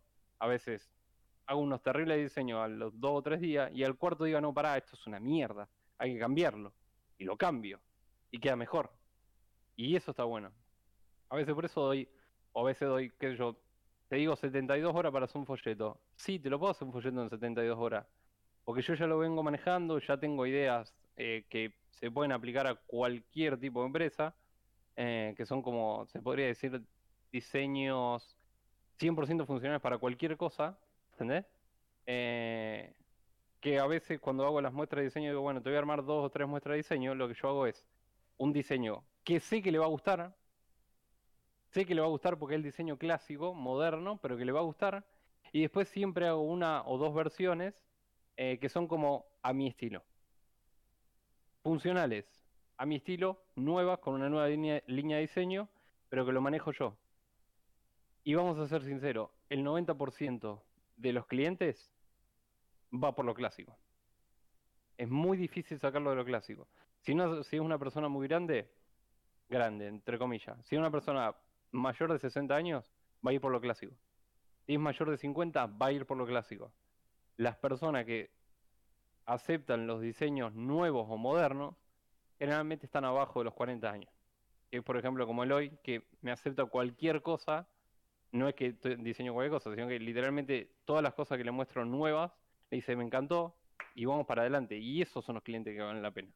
Los otros también, obviamente, pues son clientes, hay que respetarlos como tal. Pero me refiero que te acepten un diseño nuevo y moderno que uno está armando para su empresa y está bueno. Sí, pero yo como diseñador aprendí con el tiempo y con la experiencia que si más solo diseños particulares o complejos que tienen una línea nueva, no les va a gustar. Siempre hace dos. Siempre tenés que hacer una o dos muestras y una la tenés que hacer clásica. Linda, con diseño, nuevo, moderno, pero clásico. Siempre lo clásico funciona. Antes que nada quiero mandarle un saludo, vamos a mandarle un saludo a Eloy. Le mandamos un saludo, un abrazo mandamos un grande. saludo a Eloy, gracias. Eh, Gracias por tanto. eh, así Gracias que- por el sueldo del mes. Vamos, Eloy. Eh, no, lo otro que te quería comentar, antes de pasar a nuestra hermosa sección de noticias, es Sí. eh, esta movida de la cuarentena. El tema de la virtualidad. Quiero creer que, eh, como creo que lo comentaste bien un poquito antes, es mucho más práctico. Vamos a seguir hablando un poco de la movida freelance, porque obvio que por ahí el tema de, de trabajar en una empresa eh, o, en algún, o en algún grupo de diseñadores, por ahí eh, te requiere que vayas a algún, alguna oficina, a algún lugar, eh, por más que te Sí. permitan, como es tu caso, trabajar desde tu casa. Pero vamos a ir hablando del tema de la movida freelance, ¿no? Eh, Sí. que es, es mucho más cómodo, quiero creer, el tema de poder trabajar desde la comodidad de tu casa, haciendo las reuniones vía, bueno, vos mismo lo decías, vos trabajás mucho por mail, eh, mucho por correo, no, ni siquiera tanto por WhatsApp, pero ¿cómo, cómo es la, el, el, el, el tema ¿no? de, de esas reuniones que pasen de ser, digo reuniones en el sentido de antes, por ahí me decís, no, yo no lo hice nunca, pero por ahí te juntabas con el cliente en persona y le mostrabas eh, en, en, una computadora o lo que sea, le mostrabas pero en persona eh, los diseños y sí. ahora tener que hacer eso todo virtualmente. Y perdón, antes de que sigas, le mando un saludo ahí a, a Brunito, a nuestro Brunito. querido co-conductor, eh, que bueno, ya, ya aclaramos Brunito. al principio que hoy no podía estar por temas laborales, te mandamos un saludo, Brunito, ahí en el chat. Eh, te extrañamos, sí. te extrañamos, nos hace falta, pero bueno, eh, te queremos. Te queremos, Brunito, sí, sí, te queremos. Ahora sí, te doy el pie a vos, Mati Fox, para, para continuar. No, eh, decía que... Mmm, a ver, las reuniones en realidad son llamadas nomás. No hay videollamada, no hay nada. Son llamadas normales por teléfono cada tanto. Y literalmente cuando te digo cada tanto es una al mes y hasta ahí. O sea, después mensajito por WhatsApp de cómo andás, lo que necesitas, se cumple y se manda todo por mail. Pero así de reuniones que vos decís, hago una reunión, literalmente por lo que es la palabra reunión, tipo con videollamada y todo, no hay. Paso a confirmar que no hay bajo ningún concepto. No hay bajo ningún concepto. Eh, pero bueno, a ver, eso, lo, eso es lo que te puedo decir. Que no, no hay reuniones así como uno cree que hay, que sé yo, te reunió una vez al mes con el cliente. No, para nada. Para nada. La realidad es que no. Va, no de mi parte, digamos. Entonces, podemos, podemos decir así medio como que, eh, por lo menos en el ámbito del diseño gráfico, eh, no, sí. no se vio tan afectado a la hora de, de, de, de, pasar a una, a una cuarentena, de pasar de estar en la casa tranquilo, seguir trabajando al mismo ritmo, eh, no, sí. no, no te movió tanto esa cosa. No, no, no, la verdad que no. Y, y desde el punto de vista de esto que vos eh, eh, ahora sí, preguntándote lo mismo, pero desde el punto de vista de, de, de esta empresa donde vos estás trabajando. Eh, me acuerdo incluso que vos me comentaste que, que este fin de semana que, que, fue, que, te fuiste a Córdoba, si no mal recuerdo, eh, fue un encuentro sí. que hicieron para conocerse entre los entre compañeros, porque no se conocían ustedes, ¿o sí? Claro, o sea, a ver, ellos, fue esta reunión fue en mediados de diciembre, si no me equivoco. Que, creo que sí, creo que sí. ¿Cómo? No, no, que creo que creo que había sido para esa fecha, así que sí, sí. Sí, mediados de diciembre. Eh, ellos sí, todos los años, mi jefe, todo con ellos, hacen un chill out eh, a fin de año, digamos, donde se juntan todos, porque tres o cuatro de ellos, que son como los pilares más grandes de la empresa, son de ahí de Córdoba. Eh, entonces ellos se conocen de, de, toda la vida. Pero con los que estamos fuera de ahí de Córdoba, que algunos programadores somos acá de Rosario, otros son de Salta, otros de Tucumán, eh, hacemos el chill out, digamos, y nos juntamos todo en Córdoba a fin de, a fin de año. Y la verdad que estuvo bueno conocerlo porque ahí, te repito, haces como esa conexión más humana y está bueno, está bueno. Y la verdad que estuvo, estuvo interesante y, y esa fue como nuestra reunión, fuera de las charlas que hace a veces nuestro jefe por porque usa Skype, todavía se usa Skype. ¿Sigue digo Skype? Eh, digo. Eh, hacen esas llamadas grandes por Skype con todos eh, no es lo mismo que esa reunión personal, ni hablar, ni hablar. Eh, y en la, en la movida de, de tra del trabajo, tipo, no, sí. eh, con el tema de la cuarentena y de la pandemia, ¿se vio muy afectado? Sí. O, o, o, sí, o igual que con el tema de freelance, se mantuvo tranquilo, tipo, sin no, necesidad nunca, de. Nunca bajó el trabajo. Nunca bajó. De hecho, subió. Porque mm, vos tenés que entender que ahora un montón de empresas que antes eh, tenían muchos empleados en su oficina pasaron a trabajar de manera con teletrabajo desde su casa. Tuvieron que implementar lo que son muchos sistemas, eh, tanto de trabajo y demás, utilizando lo que es una plataforma online. A lo que corresponde usar ya sean páginas web o tiendas comerciales, etcétera, y todo eso es lo que hacen los programadores acá de la empresa, ¿no?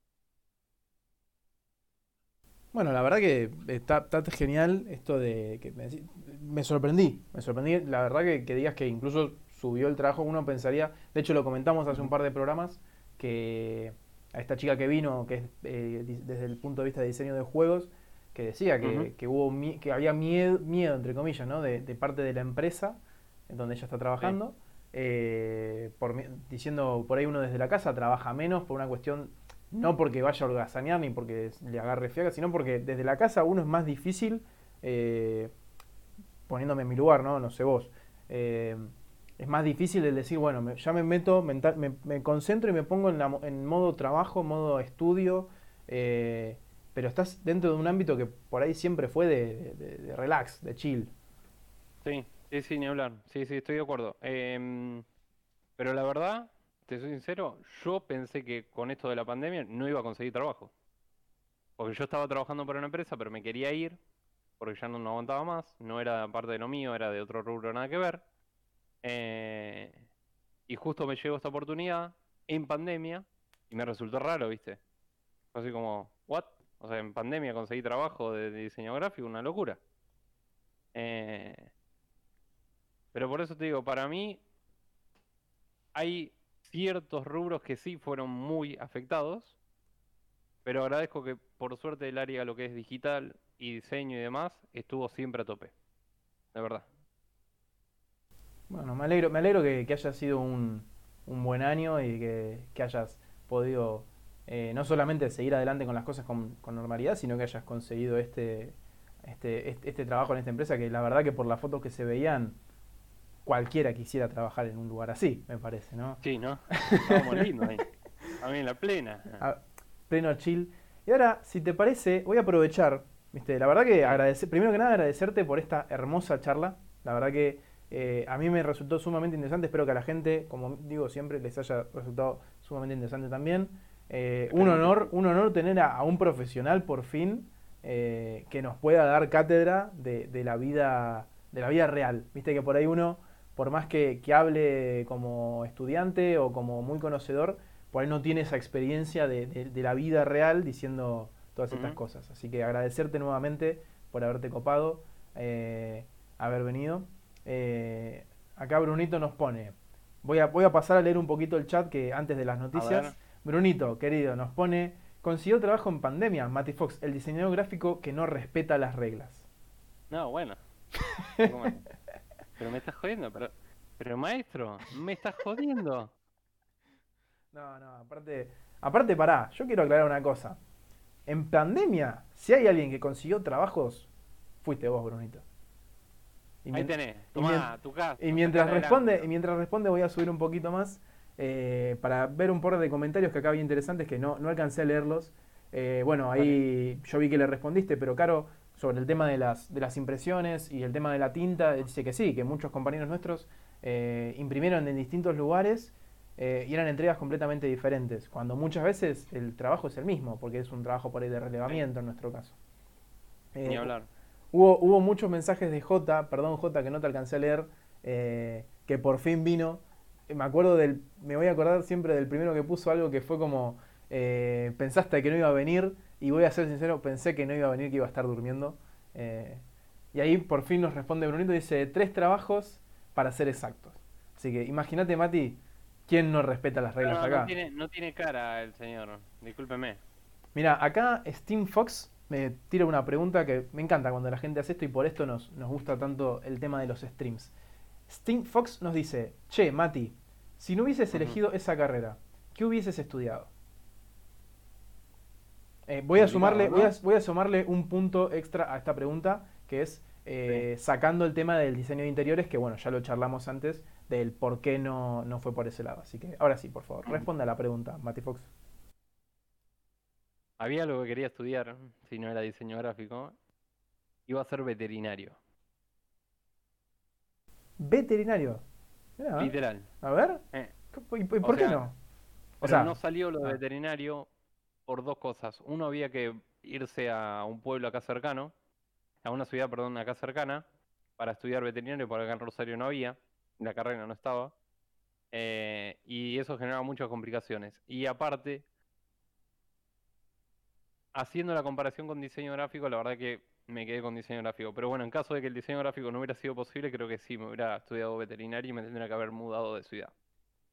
Acá es algo que, pasa también exactamente con la misma carrera. Acá en Bahía eh, tampoco está veterinaria eh, y hay que irse a lo que es eh, Tandil, si no mal recuerdo, a, a, estudiarlo ahí. ah, mira. Pero, pero sí, muchos muchos compañeros míos que, por ahí decían quiero estudiar veterinaria, se, sí, tenían que ir. Y es como decís, es, es una complicación más porque si bien como dijiste vos, vos estudiaste en un instituto privado y eso requiere un pago, tener que irse a otra ciudad, eh, pagar un alquiler eh, o un hospedaje o lo que sea, más lo que requiere de comidas, más lo que quiere de traslados, todo es eh, un- una plata importante. Acá. Camperconda nos pone que hubo gol de defensa y justicia. así que para, los, para los, los hinchas de defensa y justicia, felicitaciones. Capaz que están perdiendo 7 a 1, ¿viste? Pero no importa. No importa, no importa, los queremos igual. Acá Brunito nos vuelve a responder y pasa que pasa que Mati y yo somos personas copadas, facheras y hábiles que no respetan las reglas. Opa, Opa. Puede ser o no puede ser por ahí. Voy a dejarlo ahí. Espero también eh, que hayamos respondido correctamente a la pregunta que nos hace Steam Fox. Eh, si hay alguna otra pregunta en el chat interesante para, para consultarlo al Mati Fox, eh, es bienvenida ahora. Y si no, ya pasamos a lo que es nuestra sección de noticias. Que tenemos, voy dando un adelanto. Eh, tenemos dos noticias, como las de siempre, nuestras noticias bizarras desde nuestra fuente poco confiable de internet. Y tenemos una noticia, una noticia. ¿Qué, qué haces, Mati Fox? eh, estaba perdiendo el foco. Ah. Ahí va. Es como que lo agarro, ¿viste? Como que. Para los que no nos están viendo en el stream, les recuerdo, vénganos a ver en el stream los sábados 16 horas. Ah. Matifox nos está tratando de enfocar la cámara pasando la mano por frente a ella. eh, Pero se enfoca, bola. ya sé que se Mirá enfoca, ya sé que se enfoca, eh, pero la situación sigue siendo graciosa. O sea, estábamos No, sí. hablando y Matifox empieza a pasar la mano. Hay una mosca, quería sacar la mosca de la pantalla. Hay una mosca, sí, sí, sí, discúlpenme. No, comentaba que tenemos una noticia que yo sé que la semana pasada dije que la noticia de la fiesta swinger, eh, no sé si vos estabas en 12 horas, pero vos no escuchaste esa noticia. Hubo una No. fiesta swinger en Mar del Plata. Mar del Plata está descontrolado este año. Recién arranca y está Sí. descontrolado. Una fiesta Mm. swinger en Mar del Plata, donde a una persona no la dejaron entrar y de resentido llamó a la policía, que cayó a la fiesta clandestina swinger y los de la fiesta se los confundieron con strippers. No, Sí, Matty Fox. Sí, Matty Fox. Eh, de ahí, bueno, la frase, de ahí vino la frase mítica del segundo clip del, del canal de que, que uno de, una, una chabona de la fiesta le dijo a una mujer policía, le dijo, ¿qué ojos que tenés? Me calentás. Así que, eh, para los que no, para los que no vieron ese programa, vayan a verlo porque las noticias valen la pena. Yo dije que esa noticia podía ser la noticia bizarra del año. Hoy traemos una que es más vieja. A ver. Es una noticia vieja A en ver. realidad. Esto sucedió el año pasado. Pero Sí.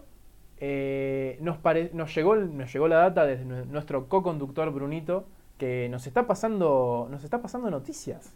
Es increíble, esto es increíble. Pero esta va a ser la final. Eh, y voy a aclarar que esto eh, claramente fue robado del programa Matty Fox Gaming. Para fin de año vamos a hacer eh, los Mates Awards. Donde vamos a juzgar y vamos a seleccionar al mejor invitado del año, el mejor programa del año y la noticia más bizarra del año. Tiene un timeout acá. Me voy a comer un timeout en el primer stream de Matty Fox que venga. Una hora y media. Una quiero, hora. quiero comentar una cosa y a todos los viewers también, y lo voy a decir a la cámara. Lo de los premios, ¿sí? si bien no es algo original, porque obviamente lo hace Cosco y compañía, quiero comentar que la idea original, y esto voy a hacer referencia a esta persona, que se lo merece que lo diga, la idea original en realidad vino de Merrick. Es verdad. Merrick va a hacer unos premios ahora dentro de muy poco. eh, les tiro ese datazo. Y la verdad que la referencia a los premios creo que se la hagan a él, porque él fue el ideal de los premios. Si bien hay un montón de streamers que le hacen lo de los premios, creo que con el primero que hablé el, el tema de los premios fue con él, así que hago una referencia a él. Y Vamos a mandarle un, un saludo. Eh, después, post programa, vamos a, a- a tratar de, de hacer estas cosas de los SEO, que yo no tengo ni puta idea cómo hacerlo, para, No meter, nada, para meter estas cosas y poder compartirles el, el canal. Eh, pero bueno, como bien dice la frase, el ladrón que roba ladrón tiene 100 años de perdón. Eh, yo le estoy robando a Fox. Excelente, Por ende, Bien. estoy perdonado. está perdonado, me gusta. Eh, bueno, y esta noticia, vamos a hacer una votación después para ver si entra o no entra dentro de las noticias, como de la categoría de noticias bizarras del año, porque creo que la rompe. Así que de nuevo le agradecemos a Brunito eh, por esta noticia. Pero la vamos a dejar para el final, porque Bueno, sí es la noticia bizarra de la semana. Ahora sí. Voy a pasar acá a mi querido amigo el teléfono, donde El tengo las noticias. A ver. Vamos a ir primero con esta. Dice, la primera noticia del día dice, pasó 72 horas. Perdón, vamos a hacer las noticias, vamos, voy a hacer una pequeña intro ahí, porque después yo le pongo musiquita, esto, me gusta. Eh, no, no, Brunito, la marca está por acá abajo, no la estoy mostrando. Eh, así que no te preocupes. Así que estas son, Mati Fox, las noticias Decime. más bizarras de toda la semana. A ver. A ver. Y la noticia número uno que traemos para el día de hoy es, pasó Sí. 72 horas encerrado con amor. 72 serpientes venenosas. 72 horas encerrado. Con ¿En una 70... pieza, en una casa? ¿Cómo era? Vamos a leerlo. ¿En serio te llamó la atención más que sean 72 horas encerrado que las 72 serpientes venenosas? Me estás jodiendo, Mati Fox. O sea, si no me atacan las serpientes. Dice, Puedo estar 72 horas. dice, el respetado herpetólogo indio Uh. Nilam Kumar Keire tiene una historia muy interesante. En su juventud, este amante de los reptiles pasó 72 horas en un recinto con 72 serpientes venenosas como compañía Mm. y demostró que las serpientes solo muerden cuando son provocadas. Y además estableció un récord Guinness en el proceso. La legendaria Mm. hazaña de Caire se remonta a 1980, cuando un recepcionista de 28 años en un hotel de Pun, deci- perdón a los indios si no se pronuncia así, ¿no? ¿Viste? Pero Pun, Sí, sí, sí, decidió, con, de- con mil disculpas. decidió desafiar el récord establecido por el sudafricano Peter Sinemaris un año antes. Sinemaris había pasado 50 horas con 18 serpientes venenosas y 6 semivenenosas en Johannesburgo, Sudáfrica. Sí. Pero. Nilam creía que un indio era más merecedor del récord mundial, ya que India era conocido como la tierra de las serpientes. Sí. A pesar de la oposición de las autoridades locales, como la policía, que no lo tomaba en serio ni le permitían seguir adelante con su plan, el 20 de enero de 1980, Nilam Kumar Kaire entró en un recinto de vidrio con 72 serpientes venenosas. Mm. Dice así. Los reptiles eran visitantes frecuentes en mi casa, en Matheran, dijo Kaire. Odiaba matar criaturas tan hermosas. La mayoría de ellas eran inofensivas, entonces comencé a capturarlas y soltarlas en la colina de Sahyadri. Una vez atrapé una serpiente y la llevé al instituto Hafkin en Bombay. Dijeron que era venenosa y que era demasiado arriesgado llevarla de esa manera. El incidente Mm. aumentó mi coraje y así comencé mi obsesión por las serpientes. Eh, Qué obsesión tan poco extraña, sana, ¿no? sí. eh, yo realmente no soy muy fan de las serpientes por no decirles que le tengo pánico. Eh, y Sí, hoy, la verdad que no, dato, no me gusta mucho da- que dato digamos, curioso de hoy, mi mejor amiga me manda un, un video en Instagram de una serpiente haciendo prr, prr, prr, con la lengüita. Este, muy tierna, No, no, pero prefiero los gatos. Mostrame un Mishi. ni en pedo. Ni en pedo. ni en pedo. Acá hay una foto en blanco y negro, pero bueno, no se logra ver bien. Es un, eh, es un espacio relativamente mediano donde el tipo está sentado y las serpientes todas alrededor. sentado. Está sentado en una silla y las serpientes alrededor de él, chill. Como si nada.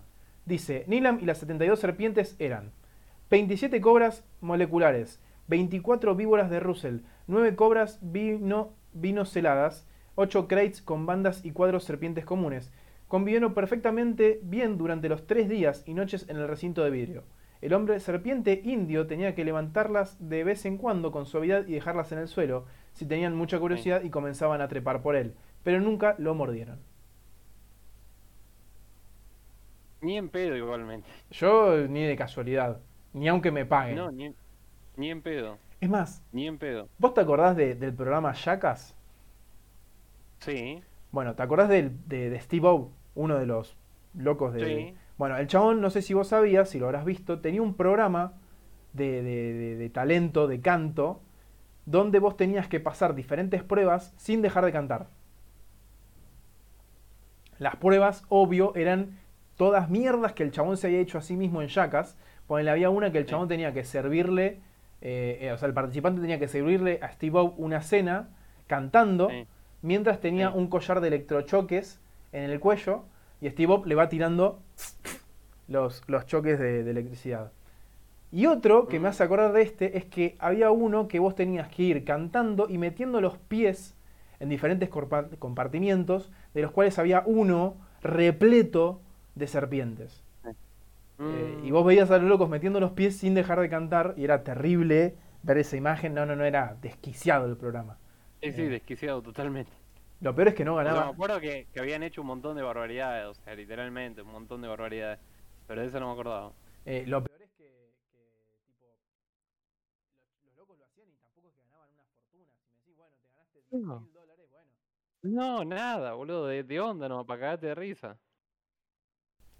Así que esa fue nuestra primera noticia. Y ahora vamos con nuestra segunda noticia. Espero que te haya gustado la primera, Matifox. Me gustó.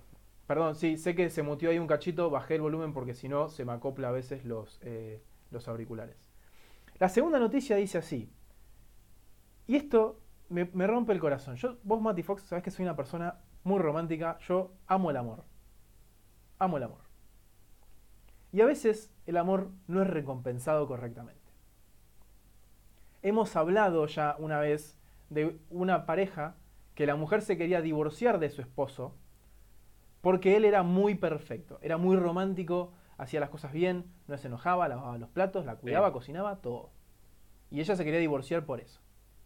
Esta noticia Sí. es muy parecida y nos dice así. Va a la cárcel por ponerse demasiado romántico con su novia, y palabra clave, novia alquilada. Alquilada. Alquilada. Hijo de puta. De puta. Una, de una, de una, lo putea de una Martin Fox. No se alquilan las mujeres, pa. Dice, tocar a tu novia generalmente no se considera un delito punible, pero las cosas también considerablemente cambian, perdón, ya venía con una noticia muy bien leída como para no equivocarme. Dice, pero Ajá. las cosas cambian considerablemente cuando tu cita del día es alquilada. Mm, Un estudiante universitario taiwanés lo aprendió de la peor manera, después de acercarse demasiado a una de las novias que había alquilado por horas y ser, y ser condenado a prisión por ello. En julio del 2019, el joven identificado solo como Chen pagó 7.200 dólares taiwaneses, es decir, 260 dólares, para alquilar una novia por tres horas en una empresa llamada Love Acting Extra. Un servicio Mm. el servicio tenía reglas muy específicas que detallaban lo que el cliente podía hacer con su novia alquilada, pero también lo que estaba prohibido. Desafortunadamente para Chen se dejó llevar y pagó un alto precio por ello. Puntos suspensivos. Love Acting Extra permite a las personas alquilar actores pagos para interpretar todo tipo de roles, desde amantes hasta padres e incluso simples amigos con quien hablar. Pero al final, re triste. La parte de amigos me resultó re triste, chabón. Imagínate tener que alquilar una persona para hablar. Entra en Omegle, chabón. Eh, No, no, no entré. eh, es muy triste. En el caso de Chen. muy- Sí, perdón. Sí, decime, decime. No, decime. Dice, en el caso de Chen existía un contrato que, acordaba, que acordó firmar antes de realizar su pedido con Love Acting Extra, mencionando que el cliente se le permitía tomar la mano de la novia alquilada, acariciar su cabello, incluso abrazarla, pero también detallaba límites específicos. No se le permitía intentar besar a su novia o tocarla de ninguna manera que pudiera considerarse inapropiado. Inapropiado, ok.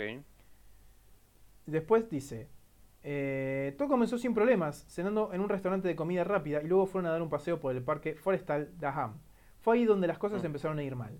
Chen comenzó a hablar de forma extraña. En un momento le dijo a la chica, te secuestraré. No es por ahí, Chen. No es por ahí.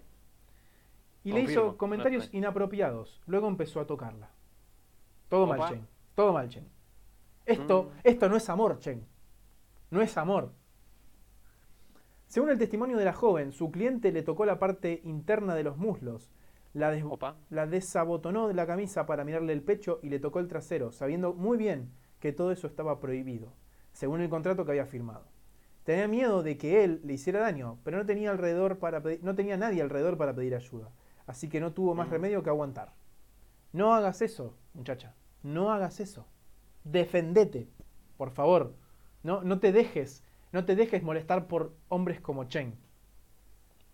Matty Fox jamás te haría esto. Ni a palo.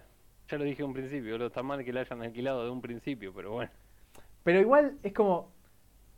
me- Esta parte. Es, es conocida esta movida de contratar actores para simular eh, X cosa, ¿viste? La, la típica que vemos por ahí en alguna película como, uy, tengo la reunión de, escuela, de los 10 años de egresados de la escuela y contrato a este actor para que haga de mi novio, ¿viste? Como que Mm.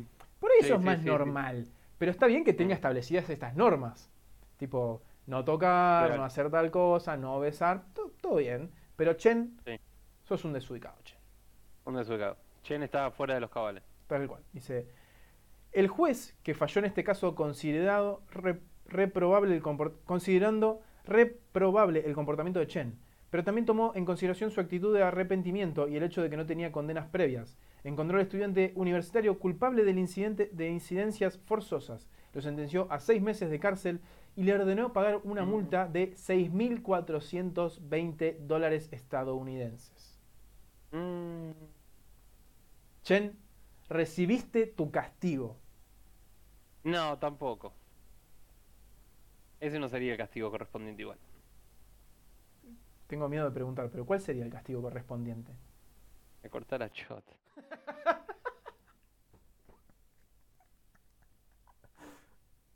No, Mati Fox, no es por ahí, Mati Fox, no es por ahí. No es por ahí. Perdón. Eh, Bueno, igual es estoy de acuerdo, estoy de acuerdo con lo que acá nos comenta Sofi, que dice, adoro Sí. los finales felices, pero es poco tiempo. Es verdad, yo creo que seis meses es poco tiempo. Eh, Sí. pero ya tenés otro voto para tu presidencia, Mati Fox. Eh, nuestro querido conductor Bruno, Humedad y, Bruno humedad DK. y, y cor- y cortar penes a los violines. Y matamos la humedad en las ciudades, dice Mati Fox. Mi principal propuesta como presidente es matamos la humedad en las ciudades, te dice. ¿Cómo no lo vas a votar? O sea, sería así como Matty Fox. Con la humedad, no. Espectacular, espectacular. Eso, eso después voy a, voy a pagar en tu canal para que hagas la tipografía de Mati Fox. ¿Con la humedad? No. Y te lo hago, te lo hago. Voy a, voy a pagar mis Dale. puntos para eso. Eh, pero sí, por ahí era poco tiempo, pero la multa de los seis mil y pico de dólares, por ahí está, está bien. Mm, Eh, sí, Por lo- por ahí un yankee te dice, eh, un, un vuelto, pero son seis mil dólares, loco. Son seis mil No, dólares. no tengo ni idea, no tengo ni idea cómo será la ganancia ya de, de ahorro, digamos, generación de ahorro, pero bueno. Pero bueno, esa fue nuestra segunda noticia. Eh, amo Bien, las ¿queda noticias. Queda la última noticia. A que ver, es la noticia más bizarra de esta semana, Mm. Mati Fox. a ver. Esta noticia, eh, ya repito, vamos a hacer en Instagram encuestas para ver si entra o no dentro de la categoría de las noticias más bizarras del año. Me gusta que lo hagamos en Instagram. Eh, así que ahí están, justo acaban de pasar nuestras redes sociales en, en el chat. En el chat. Eh, vamos, Gracias, chat. vamos a ponerla de nuevo. Porque, porque- ¿Por qué? Porque puedo. Porque Mati Fox me preparó todas estas cosas para usarlas. Exactamente. Y recuerden, si están escuchando esto en YouTube, tienen en la descripción las redes sociales. Me gusta. Ahora sí, esta noticia que viene desde la mano de nuestro compañero, nuestro co-conductor, Bruno a.k.a. DK, Bruno DK. dice, un campesino... Esta noticia, para Bruno, confirmame si esta noticia eh, era, era de Argentina. Tengo entendido que sí. Sí. A ver. Pero la noticia dice así. Un campesino Mm. De 63 años Peleó. grande. peleó con un puma para salvar No. a su perro. ¿Para qué? Para salvar a su perro. Me gusta. Acá. Brunito nos, nos confirma que dice Mepa que sí, que es de Argentina, así que es por acá. Eh, Me gusta. así que es, Me gusta. es impresionante. Y esto dice así. Dice, A ver. Vicente, aparte del apellido, el apellido es increíble del tipo, dice, esto solo en Argentina. Esto solo en Argentina. Vicente Navarrete resistió deshidratado con una muñeca fracturada y varios cortes repartidos en las piernas, los brazos y el rostro, más el intenso frío que se sentía como puñaladas que se clavaban en cada parte de su cuerpo, aguantó Sí. por más de 12 horas la llegada de ayuda. Me vuelvo loco. Así quedó extraviado en un campo tras un salvaje y una salvaje y sangrienta batalla que se había Sí. trenzado cuerpo a cuerpo con un puma para salvar Mm. a su perro. A su perro. Qué lindo, ¿no? Por más gente así, para salvar al perro. Increíble, No a los humanos. increíble. Los Es- humanos, chicos, acuérdense, no hay que salvar a los humanos, hay que salvar a los A perros. los perros. Esto me hace acordar, Bruno, Bruno se va a acordar, esto me hace acordar a la primera vez que tuvimos la sección de noticias bizarras, la primera noticia que se llevó el premio a la noticia bizarra del año fue, en Australia un hombre iba manejando en la Sí. ruta y combatió con una cobra, venen- una serpiente venenosa, en el auto solo con su cuchillo y su cinturón de seguridad mientras manejaba. Esto fue en Australia, fue la primera noticia que leímos el año pasado. eh, ¿Posta? posta. Esta- eh, está, me hace recordar a eso, por eso me trae tantos buenos recuerdos. Sí, me imagino. Dice, todo comenzó la tarde del domingo pasado, alrededor de las 15, cuando Navarrete, un campesino de 63 años, inició una recorrida a caballo por su campo, ubicado en la localidad de Balcheta, a unos 11 kilómetros de- del paraje Huahuel, en la provincia de Río Negro. Sí, efectivamente es en Ah, en Argentina. En compañía de su esposa y uno de sus perros, se dirigieron hacia el sector donde estaban las vacas. Al llegar al lugar, la mujer se, se adelantó para juntar a los animales. En ese momento, el hombre observó que su can se había desviado en otra dirección y fue a buscarlo. Había desviado. Sí. Pero cuando lo en encontró, vio que estaba en plena lucha con un puma. El dueño no dudó, se acercó rápidamente y con un cuchillo en mano hirió al felino que se alejó corriendo a unos cerros.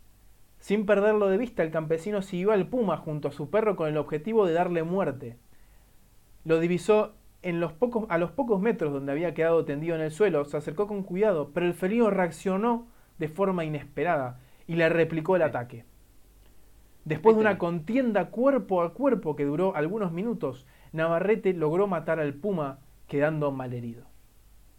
Al caer la no. noche, la esposa del campesino regresó a su hogar y al notar que su esposo no había regresado, se comunicó con su hijo, el oficial policía Miguel Navarrete, quien vive en la ciudad de Viedma, para pedirle ayuda. Tremendo. La verdad que está impresionante esta noticia. Tiene todo. Tiene pasión, pelea, amor por su perro. No, no, no, increíble el amor al perro. Eh, yo no sé, no sé, Mati Fox, si vos sos más de perros o de gatos, pero... No, no, perro porque. Ah, sos alérgico a los gatos vos, ¿no? ¿Cómo? ¿Sos alérgico a los gatos, puede ser? Exactamente, soy alérgico a los gatos. O sea que no, no puedo tener gatos. ¿Y, y pelearías así a muerte con un puma por tu perro? Por mi perro sí, toda la vida. ¿Y por No Eloy? por un puma, con 20. si ¿Y por Eloy pelearías con pumas también? Obvio, viene conmigo. Vamos, Eloy. Eloy, Vamos con Eloy. fuerza. Lo queremos mucho, Eloy, la verdad. Eh, acá Sting Fox nos comenta de esta noticia, dice, a mí me hizo A acordar el, al loco que le metió una trompada a un canguro para salvar a su perro. Es impresionante, gente, el amor que generan los perros. Y bueno, obviamente no vamos a desmerecer a los gatos también, ¿no? Eh, el amor que generan las mascotas de uno. Eh, De una. De una. Mandame la Steam como hice. eh, así que creo, creo que el, el amor por las mascotas es Sí. comparable. ¿Viste, ¿Viste esa frase que siempre te dicen que, que la madre para salvar a su bebé logra desarrollar una fuerza con adrenalina capaz de levantar autos? Sí. Bueno, Sí, los perros y nuestras mascotas nos generan lo mismo. totalmente. O sea, yo me imagino a para, para vicepresidente te ponemos a vos con Brunito para el área de prensa y ya está. Me parece perfecto. Eh, ¿Viste? Cerramos. pero me, me, me- me gusta... eh, después, bueno, trabajamos en el tema de- del sueldo y etcétera, etcétera. Después, ¿Cómo? después trabajamos... Es todo a Donores, papu. Ah, donor. Ah, está, está bien, está bien. Ah, está es lo que hay. Está bien, está bien. Este programa también lo, también lo hacemos a donor en este programa de Porondanga, así que... No, no pasa nada. No pasa nada. Así que, bueno, gente, esa fue nuestra noticia más bizarra de la semana. Repito que es una noticia vieja, en realidad, eh, es del año pasado, pero valió la pena traerla porque creo que, que- que nuestro querido Vicente Navarrete se merece el reconocimiento Totalmente. por haber peleado a muerte con el Por Puma el por, por su perro. Totalmente. Así que esas fueron las noticias bizarras de esta semana, gente. Espero que les hayan encantó. gustado. Tuvimos de todo eh, esta semana. Tuvimos todo. acción, Literal. amor, drama y suspenso. Porque la serpiente es más que suspenso, no miedo también, Sí. terror. Miedo también. Sí, sí, sí, confío. Así que, bueno, gente, estamos redondeando ya la hora 40 de programa. Eh, Tremendo. o sea, tremendo. ¿viste? ¿Viste? Un montonazo. ¿Viste que se pasa volando? Se pasa volando. Eh, Literal. espero que no haya sufrido demasiado el calor Mati Fox. Yo sé que por no, ahí. no, estoy, estoy con, eh, estoy con el aire. ah, ahora lo voy a pagar porque si no la factura de la luz la va a pagar. la- la la va a pagar el hoy. Sí. Eh, bueno, espero, muchas, primero que nada agradecerles a todos porque con el calor que está haciendo tanto acá como allá en Rosario, como probablemente está haciendo en el 90% de Argentina, eh, yo sé que muchas personas por ahí dicen, Juaco, andate a cagar, me voy a la pileta, me voy a nadar, me voy a refrescar y están acá presentes con nosotros haciéndonos el aguante. Lo aprecio muchísimo. Les recuerdo que ya llegamos a los 50 y ya los pasamos con los que se sumaron el día de hoy y les agradezco un montón. Esto va pum para arriba Vamos, dale, y dale que va. a esto le agrego que, como obviamente lo mencioné la semana pasada, vamos a empezar esta semana ya con las transmisiones de música a la tarde, tarde-noche, algunos días, para poder cumplir con los requisitos que nos pide Twitch. Eh, así que estén atentos a las redes, síganos, tanto a mí como a Brunito, que Brunito obviamente eh, en, son horarios donde él trabaja, pero va a estar eh, acompañándonos como está haciendo hoy en el chat. Eh, vamos a tratar de coordinar con los otros streamers de la squad que somos, eh, como por ejemplo Mati Fox, como Merrick, que ya lo nombramos, como Omewe, que ha aparecido en los chats, entre otros, que obviamente me- no voy a alcanzar a nombrarlos a todos porque somos una hermosa familia. Así que vamos a tratar de coordinar para no acoplarnos tanto y, y que se puedan disfrutar de, de todos nuestros streams al mismo tiempo. Eh, Mati Fox, nuevamente agradecerte por el aguante que le haces al programa, por haber siempre venido en el chat y por hoy estar bancándonos acá como invitado, hablándonos desde tu experiencia, desde tu conocimiento, eh, por haber reído, sufrido y todo con nosotros. Muchas gracias. Por Eh, favor, un placer. Un placer y gracias por la invitación, como siempre. Sabes que mi apoyo es totalmente incondicional. No importa si haya huracanes o tornado, lo que sea, yo voy a estar acá siempre, papá. Eh, así, también agradecerte de nuevo por la semana pasada que estabas en pleno 12 horas, te pasaste en el, en el chat. Eh, son cosas que Totalmente. realmente llenan el corazoncito. Eh, y nada, desearte lo mejor. Y olvídate que para la semana que viene no te invito de nuevo al programa porque vas a llegar a los 700 y le vas a tener que meter al otro 12 horas. No creo, pero sí, dale, sí, que vamos. no. Eh, Vamos a ver qué pasa. así que bueno, gente, nuevamente gracias a ustedes. Mati Fox, ¿querés mandar algún saludo particular? No, no, o sea, si tengo que mandar un saludo particular, creo que no me alcanza. Tendría que escribir un pergamino de la cantidad de gente que tengo que agradecer que me está haciendo el aguante. Creo que la gente lo sabe. Eh, me puedo decir así muy cortamente que literalmente le tengo que agradecer a cada uno de ustedes. Hay, hay muchos, pero muchos que re- reciben mensajes míos personales todo el tiempo. Les re rompo las bolas, parece como el intenso, ¿viste? Este streamer es re intenso, te jode todo el tiempo y te manda mensajitos. Pero es más que nada de agradecimiento, chicos, de corazón. A vos, eh, Joaco, por el aguante, ¿verdad? Me alegro mucho haberte conocido el año pasado. Así que, y a toda esta gente hermosa también que está presente en el chat, de verdad, muchas gracias de corazón. A todos. Bien. Gracias, no, gracias a vos, la verdad que es un placer también haberte podido conocer. Eh, el otro día charlábamos con Omewe de, de este tema que te voy a nombrar ahora, es que obviamente compartimos, entre todos nosotros compartimos gran parte de la comunidad que tenemos cada uno, eh, así que Sí. nada, agradecerte a vos porque sin tu ayuda, sin la de Merrick, eh, toda esta hermosa comunidad que se está formando acá, Matera, voy a aprovechar y voy a tirar un, un mate para alguien, A ver, ¿quién se lo chupa? para siempre me confundo, ahí está, ahí está. a Camperconda, nuestro está, querido al- moderador. al- al modo. A nuestro querido moderador Camperconda, que también está bancando mucho el, el programa. Dale de nuevo porque tiene el, el cooldown, dale, ¿eh? dale de nuevo. No, no, tranqui. Ahí mirá quién llegó, justito. Mirá, ¿quién está ahí? ¿Qué haces, Merry? Ah, El queridísimo y único Merrick, nuestro querido Wild Human. ahí. Sí, sí, está ahí. Ah, Eh, así que, bueno, aprovecho también para decirle que vayan a, a seguir a nuestros queridos amigos Matty Fox, a nuestro querido amigo Wild Protect the Humans, que acá está presente. Eh, así que tienen ahí, justo, aprieten en los nombres, vayan a sus canales y ahí tienen todas las redes sociales. Eh, porque si me pongo a tratar de poner las redes sociales acá, explota el stream. Ya nos pasó la, la- Mm. la- la otra vez. Eh, mm. No apretemos, no no apretemos. nada, gente, no vamos a, a- a atentar a la- al destino. Acá me están confirmando por la cucaracha, A ver, me están confirmando por la cucaracha nuestro querido moderador Camperconda, que nos pasó un nuevo clip del canal. Así que ahora. Camper, fíjate si lo podés compartir con acá en el, en el, Eh, por ahí se me hace complicado transmitirlo yo porque, te, te repito, explota todo. Pero pasalo acá por el Discord y por el chat del, del stream. Vos no deberías tener problemas con, con eso, siendo moderador. Eh, y mientras tanto, aprovecho nuevamente a saludarlos a todos, agradecerles. Eh, dos horitas de stream metemos. Sí, la verdad que hacía rato no metemos eh, un stream así tan, tan completito. Pero bueno, digno stream para un digno invitado. Espero haber hecho honor a, nuestro invitado, haberle hecho honor a su carrera. Recuerden, no cualquiera te hace el diseño del, de, del logo, del packaging. Así que ya saben, contacto para diseños Matty Fox Gaming. Eh, supongo que en la tarjeta no dice Matty Fox Gaming, pero ustedes entienden.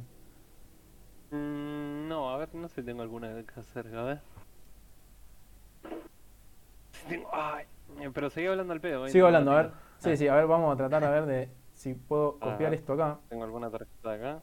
Acá Ahí. tengo una, mira. Algo que, algo que quiero mientras Matty Fox busca la. Ah, mira, es impresionante. Matty Fox. Ah, impresionante. Matías. Ah, mira cómo me tapa la apellido. Yo, pará, tenemos confirmado. Tardío, impresionante. Tenemos en primicia en el programa el apellido de Matty Fox. Nada, nada, nada, impresionante. A ver, pará. Voy a tratar de hacer acá. Vamos a tratar de hacer esto. Ignoren las boludeces de este canal. A ver si podemos transmitirlo acá. Cancelado Matty Fox se llama este, este clip. ¿Por qué cancelado Matty Fox? Vamos a ver. Tengo miedo de preguntar. pasó ahora? cuál es el castigo correspondiente. A ver. ¡No! Funadísimo Matty ¿Qué pasó? Fox. A ver. No, Matty Fox. No, Camper, la verdad que eh, te lucís. Perdón, me olvidé de volver a, a colocar esto en posición de stream. Ahí está. La verdad que Camper, te lucís con tus, con tus clips. Eh, haces mucho honor a tu moderación. Estoy realmente contento con tu trabajo. Y, y el día que te pueda dar plata, no te la voy a dar, porque no voy a ganar un banco haciendo esta mierda. Pero bueno, el amor y el cariño te lo tengo igual. Y ahora sí, gente, mientras, mientras Matty Fox está viendo ahí su, su clip de cómo lo cancelamos. Avise- ahora sí, gente, nos vamos a despedir. Ahora sí. Muchísimas gracias a todos los que nos hacen el aguante todas las semanas. Recuerden que mañana van a estar publicado, va a estar publicado tanto en YouTube como en Spotify. Síganos en nuestras redes sociales para seguir viendo más contenido así no se pierden ninguno de nuestros programas.